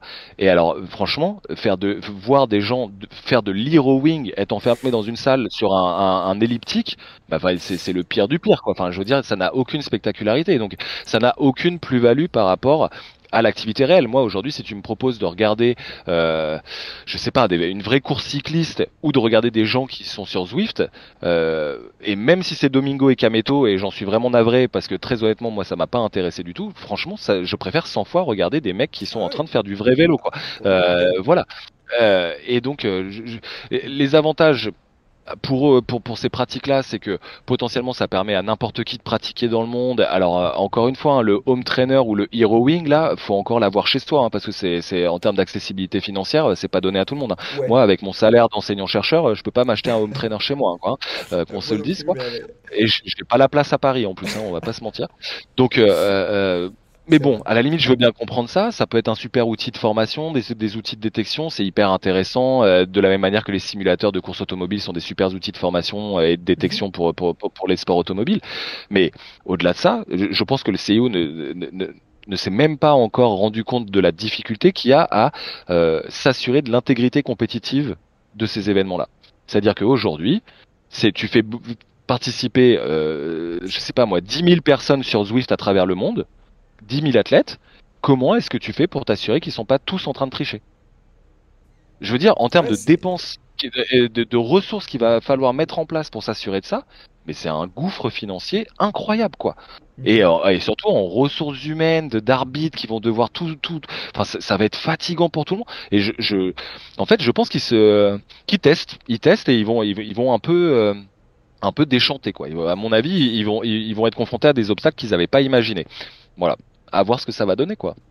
Bah, moi, je m'inquiète surtout pour le viewership parce que très clairement, euh, comme on est je pense, d'accord, je pense que regarder quelqu'un faire de l'aviron, puis en plus, enfin, je veux dire, euh, on se souvient, de toute façon, on se souvient tous des jeux sur euh, PS3 à l'époque où fallait, fallait détruire son joystick pour pouvoir faire avancer son petit bonhomme qui court les jeux, les Jeux Olympiques, c'était terrible. Donc j'imagine que ça va reprendre un peu ce modèle-là et c'est malheureux quoi parce que ben c'est peut-être d'excellents jeux, je n'y ai jamais joué donc j'avoue, mais pour le coup, c'est ah, pour moi, c'est pas de l'e-sport non plus. quoi. C'est du sport, euh, ouais, c'est du sport virtualisé, c'est ce que tu disais tout à l'heure, c'est pas tellement euh, ce qu'on peut attendre euh, comme étant e-sport. Et puis il y a Cassé Xavier qui dit qu'on n'attend pas des, compétitions, des compétitions qui opposent des pays au JO. c'est vrai qu'il y a, y, y a, quand même un, un, petit ressenti, je pense, contre, contre le comité international olympique, malheureusement. Ouais, à juste titre. À juste non, titre, là, je, à juste titre, là où je nuancerais Xavier, c'est que bah, comme il le sait Xavier, moi je, suis représentant des joueurs au sein de Francis Sport et que euh, je sais que pour les joueurs, il y a qu'à le voir sur l'Intel euh, l'Intel World Open qui est l'autre produit qu'a développé euh, le CIO avec Street Fighter 5 et, et, et, Rocket League là cette année pour Tokyo, c'est que aujourd'hui n'importe quel joueur, tu lui dis que tu peux représenter ton pays aux Jeux Olympiques ou dans un événement aux couleurs olympiques, sans même dire les Jeux Olympiques, hein, juste aux couleurs olympiques, c'est une fierté pour un joueur. C'est mine de rien, même si euh, les, les JO sont peut-être en perte de vitesse d'un point de vue institutionnel ou quoi que ce soit, mais dans l'imaginaire populaire, participer aux JO, d'une manière ou d'une autre, c'est quand même assez incroyable. Et il euh, et, et y a qu'à le voir euh, aujourd'hui, euh, que ce soit en 2018 à Starcraft, les, les, les, joueurs, un Stefano, bah, il est allé représenter pas, pas, pas, la France parce que il était pas sûr de passer avec la France pour se qualifier, mais il est passé par un autre pays. Et puis bah il s'est qualifié, mais il avait envie et ils avaient tous les anneaux olympiques sur leur maillot. Et ça ils en sont fiers. Enfin moi je pense, je suis n'importe quel joueur, même si tu as gagné des championnats du monde ou quoi que ce soit, et j'en ai parlé avec euh, avec notamment euh, des, des, joueurs Rocket League de chez Vitality. Bien évidemment, ils, ont, ils savent très bien que ça vaut pas un titre de champion du monde euh, des, des, des RLCS, mais par contre, l'occasion d'avoir un maillot avec les anneaux olympiques et de représenter ton pays sur ces Intel World Open qui qui sont pas une épreuve olympique, mais quand même qui y sont associés, c'est quand même en termes d'aura, c'est quand même assez cool. Donc il y, a aussi ça quoi, qui qu'il faudrait prendre en considération. Les gens, enfin c'est c'est stimulant, quoi. C'est enthousiasmant, c'est de, participer à la fête olympique de, de, cette manière-là. Mais après, là où je rejoins euh, Xavier, c'est que euh, des compétitions par nation, si Riot euh, les parce qu'ils l'ont dit plusieurs fois qu'ils y réfléchissaient, ils savaient pas quand le foot dans le calendrier, c'était pas encore, mais bien évidemment des championnats du monde par nation sur League of Legends, c'est certainement plus euh, plus prestigieux que, que de gagner un Intel World Open euh, sur, sur League of Legends quoi. Ça là-dessus on est on est d'accord. Ouais, du coup, il y a Xavier qui dit qu'il est un peu frustré, qu'il aimerait être en vocal, et t'as Kaito qui dit est-ce que la, régie. Euh, je suis la régie, malheureusement, j'ai prévu d'inviter des intervenants. Euh, très sincèrement, là, ça va être compliqué pendant cette émission. Par contre, si ça vous intéresse, et si euh, ce genre de format avec plusieurs personnes pour discuter, si Nico est prêt à, y consacrer un peu de temps, et Xavier également, moi, ça me ferait très plaisir de vous avoir pour discuter de sujets comme ça, choisis en amont ou quoi, et pour pouvoir en discuter. parce que là, là, malheureusement, il est déjà 11h15. Je sais que j'avais dit que c'était 11h30, la, la grosse limite, on parle beaucoup, donc j'ai pas non plus envie d'occuper toute la matinée de Nico. Euh, non, mais ça me va, moi, moi, moi, ça me va très bien de parler, mais c'est juste qu'après c'est trop long et tout ça. Mais. Euh, bah, enfin bref, c'est Les gens viennent, les gens passent, mais avec plaisir, sincèrement, je pense que j'essaierai d'organiser ça et si ça vous intéresse, pourquoi pas pour discuter sur ces sujets-là, euh, pour, pour, continuer, pour continuer cette discussion, parce que je pense que c'est les cryokip ici. on a tout le week-end, on a tout le week-end.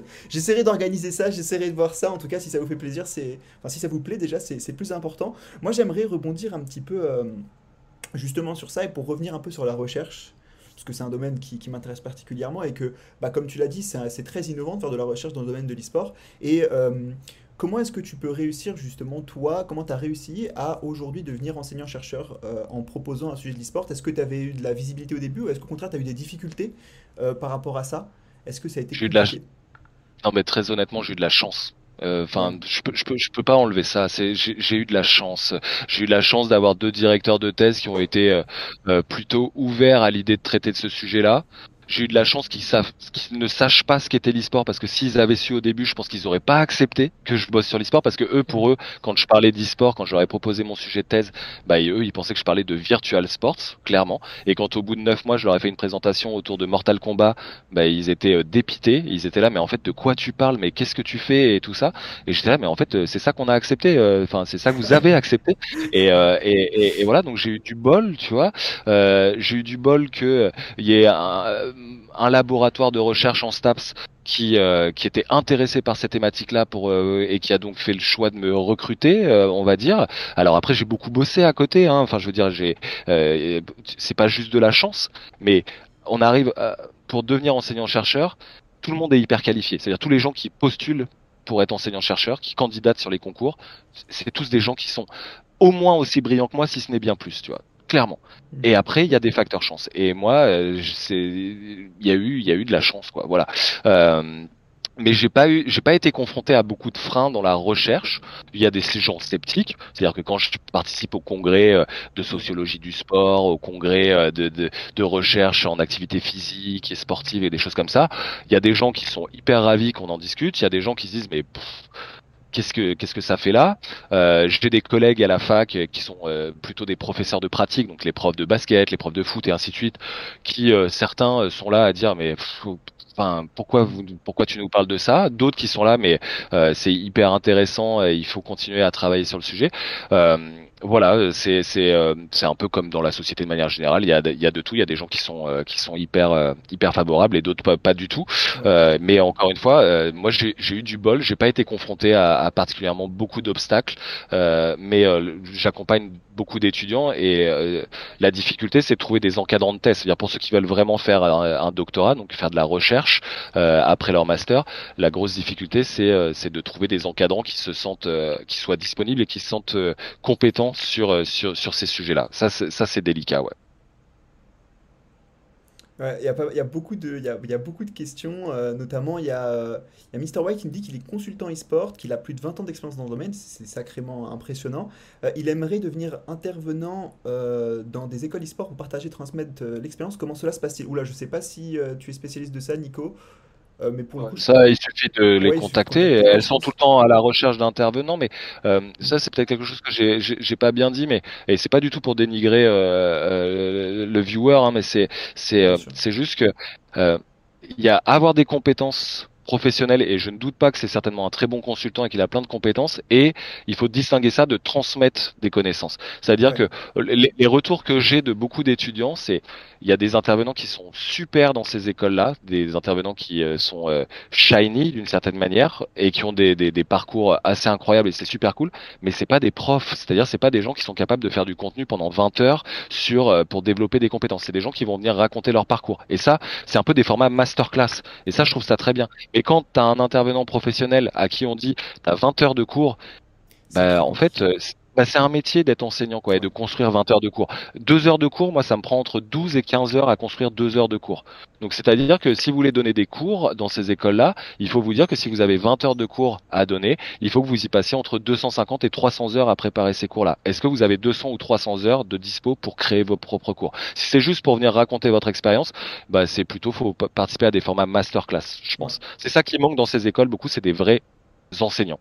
Et même pas profs, mais des enseignants, des gens qui transmettent, quoi. Des, des euh, voilà. Bah, c'est et pas, juste hein, des intervenants. Euh, oui, c'est un métier.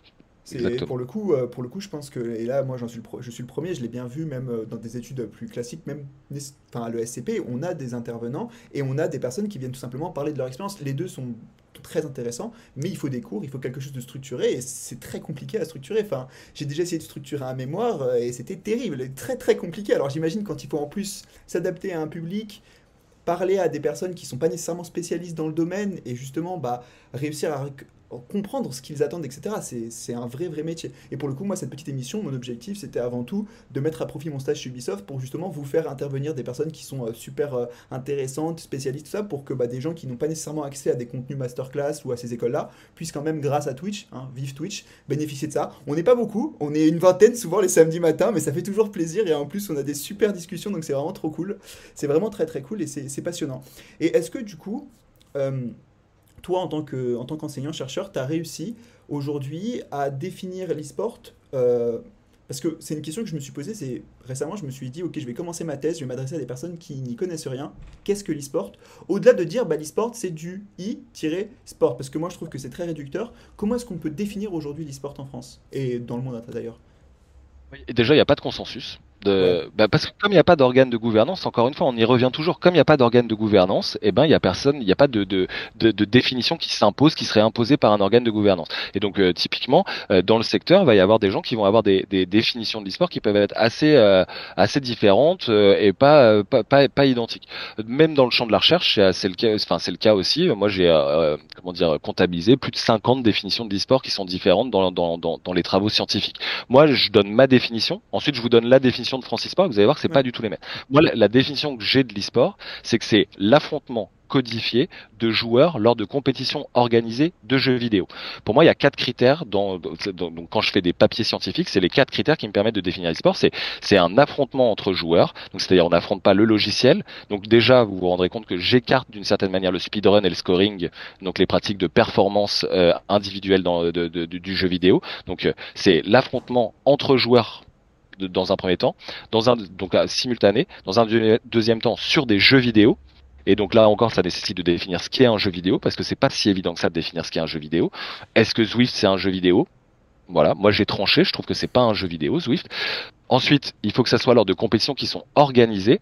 Et je précise bien organisées. Pourquoi? Parce que la compétition, c'est un terme qui est polysémique, comme on, comme on dit, c'est-à-dire que ça peut accepter plein de définitions. Par exemple, si moi je joue au jeu vidéo et que le lendemain j'essaie de faire une meilleure performance, un meilleur score, je suis déjà en train de faire de la compétition par rapport à moi-même. Ensuite, si j'affronte quelqu'un d'autre, je suis en train de faire de la compétition par rapport à quelqu'un d'autre. Mais ça, pour moi, c'est pas ça que j'appelle de la compétition organisée. La compétition organisée, c'est euh, des compétitions qui sont euh, pour lesquelles il faut faire un effort de s'inscrire à ces compétitions. Donc ça veut dire qu'ils sont organisés sous forme de championnat, de ligue ou de tournoi. D'accord? Et donc euh, c'est vraiment ça que j'appelle de la compétition organisée et ensuite que ces compétitions elles soient réglementées. C'est-à-dire que avec le jeu vidéo, le, jeu vidéo se fait à la fois le terrain de l'affrontement virtuel, mais aussi l'arbitre. En gros, pour le dire simplement, le jeu vidéo, tout ce que tu peux faire dans le jeu vidéo est autorisé. Sauf qu'à partir du moment où tu affrontes quelqu'un d'autre, il y a des phénomènes de triche qui apparaissent, des gens qui vont essayer d'utiliser des logiciels tierces pour voir à travers les murs, de l'aide à la visée, et ainsi de suite. Et donc, il y a la nécessité de euh, d'avoir des règlements qui soient explicites et dictés par les organisateurs d'événements, qui vont définir les conditions de participation, le format des rencontres, le matériel autorisé et proscrit, les comportements autorisés et proscrits, le rôle des arbitres, le répertoire des sanctions à leur disposition, et ainsi de suite.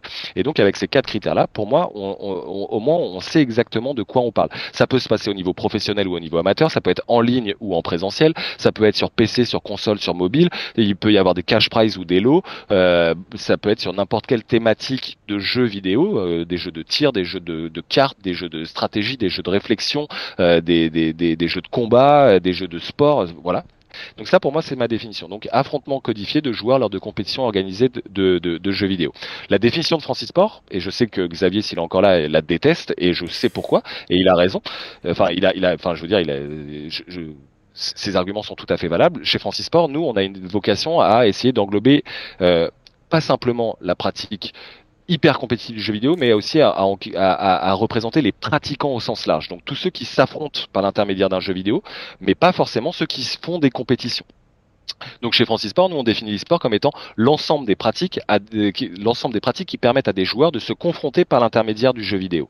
C'est-à-dire que faire un FIFA dans, la définition de Francis Sport, faire un FIFA entre potes, c'est un affrontement entre deux personnes et c'est déjà une forme d'e-sport. Pourquoi? Parce que chez Francis Sport, on estime qu'il y a surtout une différence entre affronter le logiciel ou affronter quelqu'un d'autre. On trouve qu'il y a plus une dimension, qu'il y a plus de dimension e-sportive dans le fait de euh, bah, euh, de faire un FIFA entre potes euh, après les cours en buvant une bière que euh, de faire la campagne de StarCraft. Et pourtant StarCraft c'est plus un jeu e-sport que FIFA d'une certaine manière.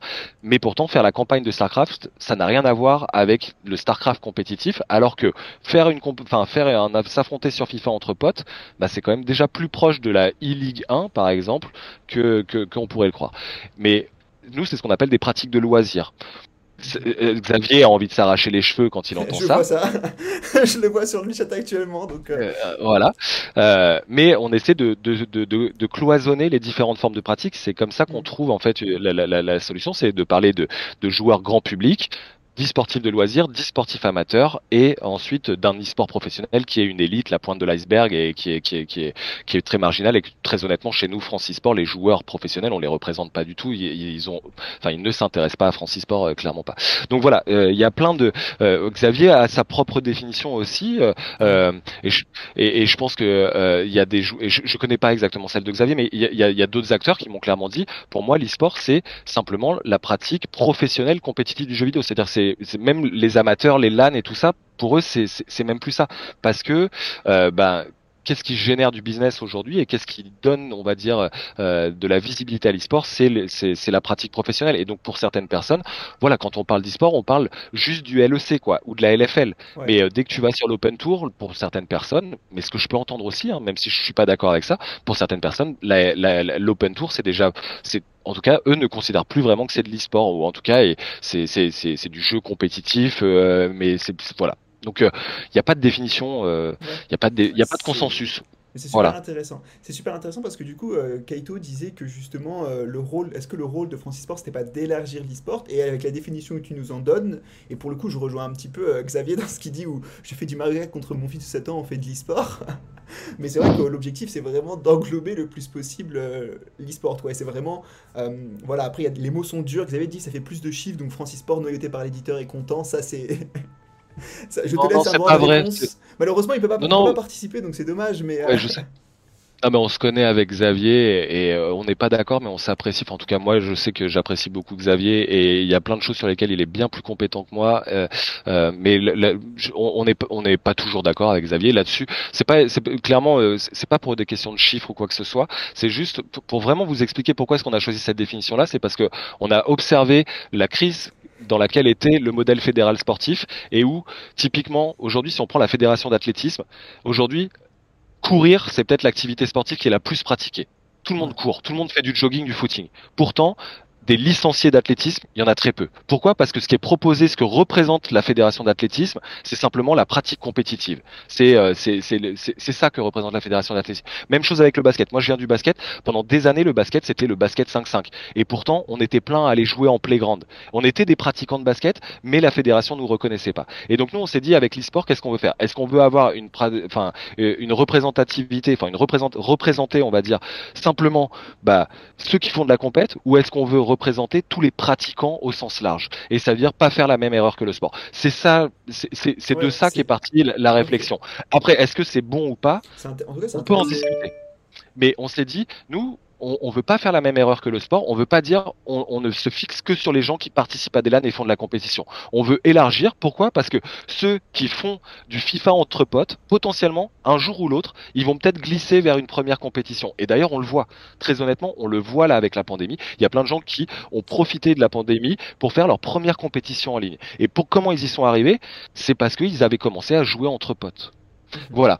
Mais je, je, comprends tout à fait la, la, la, position de tous les gens qui trouvent qu'on a une, une, définition qui est bien trop large, mais encore une fois, nous, ce qu'on propose notamment avec le baromètre, c'est d'avoir différentes typologies et pour que chacun s'y retrouve. Ça veut dire que Xavier, avec sa définition de l'e-sport, bah, il prend juste la catégorie e-sportif amateur et, et, et, et ça correspond à peu près à ce que lui considère de l'e-sport, même si c'est peut-être pas exactement ça, mais en tout cas, il a des données, des chiffres, des, des, des, des données qui euh, qui lui conviennent pour lui. Puis s'il y a d'autres gens qui veulent avoir d'autres types de, de, profils, bah, ils vont descendre dans l'e-sport à loisir et, et, et, ce qu'on a appelé le grand public, quoi. Donc, euh, donc voilà. Mais c'est pas pour des questions de chiffres, c'est pas vrai du tout, quoi. Ça, pour le coup, c'était pas une ambition. Enfin, ça a jamais été une question de chiffres. Ça, tout, pour le coup, euh, qu'est-ce que vous avez dit que plus sérieusement, il t'adore. Euh, voilà, donc euh, tu peux être rassuré. En plus, t'as le Blue Wall derrière toi, donc en l'occurrence. oui, c'est vrai, j'ai même pas fait C'est incroyable, c'est le Blue Wall IRL, quoi. Enfin, qui, enfin, que demande le peuple, j'ai envie de dire, que demande le peuple Le, contenu cassé jusque sur le stream de Krios, comme le disait, euh, comme le disait Kaito, donc c'est vraiment, je l'ai payé. c'est vraiment génial. Bah, du coup, il est quasiment 11h30. j'ai une petite dernière question, puis après, je te laisserai si toi tu veux rebondir sur quelque chose, ou même ne serait-ce qu'exposer bah, tes réseaux pour qu'on puisse te retrouver parce que c'est quand même passionnant tout ce que tu nous dis. Est-ce que selon toi, dernière question, attention, euh, est-ce que du coup, euh, le fait qu'il y ait un manque de visibilité peut impacter aujourd'hui l'e-sport et notamment la recherche dans ce domaine-là? Et à ton avis, est-ce que du coup ça va changer dans les années qui viennent? Est-ce que l'e-sport c'est une industrie qui est en train de grandir ou est-ce que c'est un phénomène social qui euh, dans 10 ans peut complètement s'écrouler C'est compliqué hein, comme question parce que c'est... On peut... enfin je veux dire, sauf si, as sauf si tu viens du futur, c'est compliqué, mais qu'est-ce que tu penses un petit peu de l'évolution de l'e-sport et qu'est-ce qui va advenir de cette scène-là Est-ce que c'est vraiment de la hype qui a été créée et du coup ça va exploser Ou est-ce qu'au contraire c'est quelque chose qui se construit euh, et qui va progresser et, se construire et s'institutionnaliser peut-être? Mais de, de, manière euh, totalement factuelle, c'est aujourd'hui, quels que soient les indicateurs que tu prends, depuis 2008, tous ces indicateurs qui sont liés à l'e-sport, que ce soit le nombre de joueurs, le nombre de compétitions, les cash price, les investissements, euh, les audiences, pour les scènes majeures, hein, je parle vraiment, euh, donc euh, League of Legends, Counter-Strike, Dota et, ainsi de suite, quoi, ne font qu'augmenter. Je veux dire, aujourd'hui, je, je serais idiot de dire on sait pas, on sait. Non, on sait, c'est un phénomène qui est durable, qui euh, euh, est en croissance constante, même si là, d'un point de vue économique, euh, la, crise sanitaire et, la crise économique qui en a découlé a impacté le secteur, mais la relance est, est, repartie. Mais tous les indicateurs sont en croissance depuis euh, depuis 2008. Donc clairement, euh, la visibilité de l'e-sport, comme tu l'as exprimé, ne va faire que s'améliorer, enfin en tout cas ne va que grandir, pour une raison toute simple, c'est que l'e-sport il bénéficie d'une croissance qui est organique. Je m'explique. C'est-à-dire que aujourd'hui, les nouvelles générations, elles grandissent, elles naissent avec des outils numériques dans les mains et elles naissent avec l'e-sport. Donc ce sont, c'est une croissance qui va ne faire que perdurer parce que les gens vont grandir avec l'e-sport. Les boomers bah, vont vieillir, vont mourir et je leur souhaite pas tout de suite hein, mais c'est la réalité quoi. Et, euh, et, et toutes les nouvelles générations bah, qui vont qui vont naître elles vont grandir avec l'e-sport elles vont euh, et donc ça va faire une croissance qui est fondamentalement organique. Je veux dire ça, ça ne va faire que croître jusqu'à un certain moment. Je, là je suis pas devin, impossible de savoir quand enfin ça s'arrêtera, mais on n'est pas arrivé au palier, ça c'est sûr. En tout cas, les courbes, quand on les regarde, on est loin d'être sur des pentes plates. Euh, clairement, les pentes elles sont encore euh, hyper euh, hyper raides et ça continue. Et donc oui, on va dire la démocratisation, la popularisation de l'e-sport va faire qu'augmenter dans les prochaines années. Après, est-ce que ça ça va être fait dans, dans, dans une forme de chaos général ou est-ce que ça va être mieux encadré Est-ce que ça va se structurer? J'ose croire que ça va pas trop se faire dans le chaos, mais difficile de dire, encore une fois. Après, on n'est jamais à l'abri d'un éditeur qui euh, arrête une scène compétitive ou qui fasse un mauvais choix et qui se casse la gueule et, euh, voilà, malheureusement, on n'est jamais à l'abri de ça. Euh, mais je pense qu'aujourd'hui, n'importe quel éditeur développe une stratégie, enfin beaucoup d'éditeurs en tout cas euh, développent des stratégies autour de l'e-sport d'une manière ou d'une autre, quoi. Alors avec des stratégies totalement différentes entre Riot Games, Blizzard ou euh, Ubi et encore plus Nintendo, c'est quatre stratégies qui n'ont rien à voir hein, avec l'e-sport, hein, c'est rien à voir. Mais aujourd'hui, l'e-sport, c'est euh, c'est un sujet pour tous ces éditeurs-là. Donc, euh, même lorsqu'ils font le choix de pas y aller, ça, ça, reste un sujet. Donc, ils sont obligés de le prendre en considération. Donc, je Enfin, moi, je pense que c'est comme avec le jeu vidéo, c'est-à-dire qu'aujourd'hui, on est la deuxième génération de joueurs de jeux vidéo. Les, premiers joueurs sont des parents et qu'on commence dans quelques années, d'ici dix ans, on va avoir les premiers parents de l'e-sport, quoi. Enfin, des, des, d'anciens joueurs qui vont être parents, même si c'est déjà le cas, mais leurs enfants sont encore trop jeunes pour pour pour pour, euh, être déjà des joueurs. Euh, de, de, fin, qui, qui, qui, qui jouent, enfin, je veux dire, comment de, j'ai du mal, hein, je suis fatigué. Bref, les, les, les, les premiers parents de l'e-sport, on a des joueurs qui ont 40, 42 ans, qui, qui étaient des mhm. e-sportifs avant, mais leurs enfants, ils ont que 4-5 ans pour l'instant. Ils ont pas encore 15 ans ou 16 ans. Quoi. Mais mais bah, c'est même plus qu'une audience, c'est pas encore des pratiquants d'e-sport quoi, que c'est ça que je veux dire. Mais d'ici quelques années, moi euh, je serais pas étonné de voir euh, euh, les enfants là c'est le premier qui vient en tête mais je sais pas la, la, je crois enfin les enfants d'Yellow de Yellow Star dans 10 ans, il y en aura peut-être un ou qui, qui, qui fera de l'e-sport et qui sera connu pour ça et donc là clairement tout aura changé quoi. On, ah bah voilà de la même manière que tu as des t'as, des, des, des des familles de sportifs Mhm. Tu vois, euh, où euh, tu as eu le père qui était sportif de haut niveau, euh, la, la, mère qui était sportive, et puis bah, les enfants ont été sportifs de haut niveau, et puis ça fait des, des, des dynasties de sportifs dans la même famille. Bah, je, moi, je crois que dans les prochaines décennies, on va avoir ça. On va avoir, je sais pas, le fils de Daigo Umehara, qui sera aussi un joueur de, de, de, Street Fighter 12, parce qu'on en sera au 12 dans 20 ans, et, et que voilà, quoi, tu vois. En vrai, je crois que sur la scène, la scène Valorant CSGO, ça existe déjà. Le, le joueur, le joueur francophone, je ne sais pas s'il est français, le joueur francophone de Team Liquid, euh, son petit frère était chez Vitality dans l'époque où Vitality CSGO avait 6 joueurs, le roster à 6 joueurs. Euh, je dis peut-être des bêtises, mais euh, il y, a déjà, y a déjà une sorte de transmission évidemment des compétences, etc. dans ces joueurs-là. Et pour moi aussi, un phénomène qui devrait simplifier, c'est que l'e-sport va vraiment devenir une activité sociale. Voilà, exactement, merci Xavier. Le frère de, le frère de Scream, qui était genre monstrueux, qui était rentré dans le roster à 6 de Vita, qui a fait qui, avait fait euh, vraiment euh, vriller la scène CSGO, qui avait tout cassé euh, pendant une période jusqu'à ce que du coup bah, Valve interdise les rosters à 6 ce qui est malheureux. Mais bref, on en parlera une prochaine fois parce que là ça commence à faire beaucoup. mais ouais, moi, je pense que l'e-sport va devenir aussi un phénomène social, ce qui fait qu'un peu comme aujourd'hui on a pour le foot, où on a des gens qui bah, pour une compétition connaissent pas nécessairement le foot mais vont aller la regarder. Bah, on a commencé à la voir grâce à la cassée avec, avec les EU Masters. Enfin la finale des EU Masters, il y avait beaucoup beaucoup de viewers qui n'avaient peu ou pas de connaissances sur League of Legends et qu'on kiffait parce que bah, c'était hype et parce que c'était incroyable. Et ça, ouais, il a tout cassé pendant 4 matchs, certes. Mais, mais quand même, 4 matchs de CSGO, ça peut durer très loin un match de CSGO. Donc, euh, Enfin voilà, je pense que l'e-sport va devenir un phénomène social et moi je suis impatient de voir ce que ça va faire parce que, bah, enfin, de toute façon, euh, je, suis passionné par l'e-sport depuis un petit moment et on ne peut que attendre de voir comment ça va évoluer et comment cette scène va, va se développer. Ben, moi, je serais même encore euh, plus radical. C'est pour moi, c'est déjà un phénomène social, tu vois. c'est que c'est, c'est, déjà. Non, mais ça l'a toujours été. C'est juste, c'était un phénomène social de, d'initié, mais c'était quand même un phénomène social. Euh, ce que la K-Corp arrive à faire en termes de, d'attirer des gens qui sont pas spécialement des, des, des fans d'e-sport, c'est en termes de, de, de proportion, c'est, c'est, c'est incroyable, quoi. Bien évidemment. Enfin, plutôt qui sont pas des fans de League of Legends, euh, c'est, c'est incroyable. Mais, mais ça existait déjà avant et j'en suis un très bon exemple. J'étais pas fan de jeux vidéo ou quoi que ce soit et je me suis pris d'affection pour, euh, pour, pour, pour, certaines scènes compétitives, notamment les scènes de jeux de combat, alors que moi-même je suis pas pratiquant et que j'y comprenais que dalle au début, tu vois. Donc c'est, c'est, mais ça, ça va s'accentuer là, euh, bien évidemment. Euh, ces phénomènes d'ultra aussi, je trouve ça hyper intéressant. Hein. Euh, la K-Corp est pas la première à avoir eu des ultras, hein. quand même. Il faut penser à Vitality quand même. Hein, moi... UOL en Europe, UOL a été les, à la grande époque, été les premiers. Complètement. et puis Millennium qui avait une belle fanbase française euh, dans les premières années de League of Legends, euh, un peu moins impliquée peut-être, un peu moins visible, mais euh, présente tout de même. Moins ultra quoi, moins, moins, ultra. Moins, ultra. Et puis en Asie, on, se rend pas compte, mais des équipes comme RNG et tout ça, eux, ils ont des bureaux d'ultra partout dans le monde. Hein. Ah, ça n'a rien à voir avec. ouais, ouais, non, c'est c'est encore un autre phénomène. Mais mais par contre, ce que fait la K-Corp, clairement, c'est c'est fantastique parce que effectivement c'est une c'est une porte d'entrée euh, pour des gens qui s'intéressent pas à League of Legends de s'y intéresser. Ah bah, et euh, s'intéresser à l'e-sport au sens large après quoi.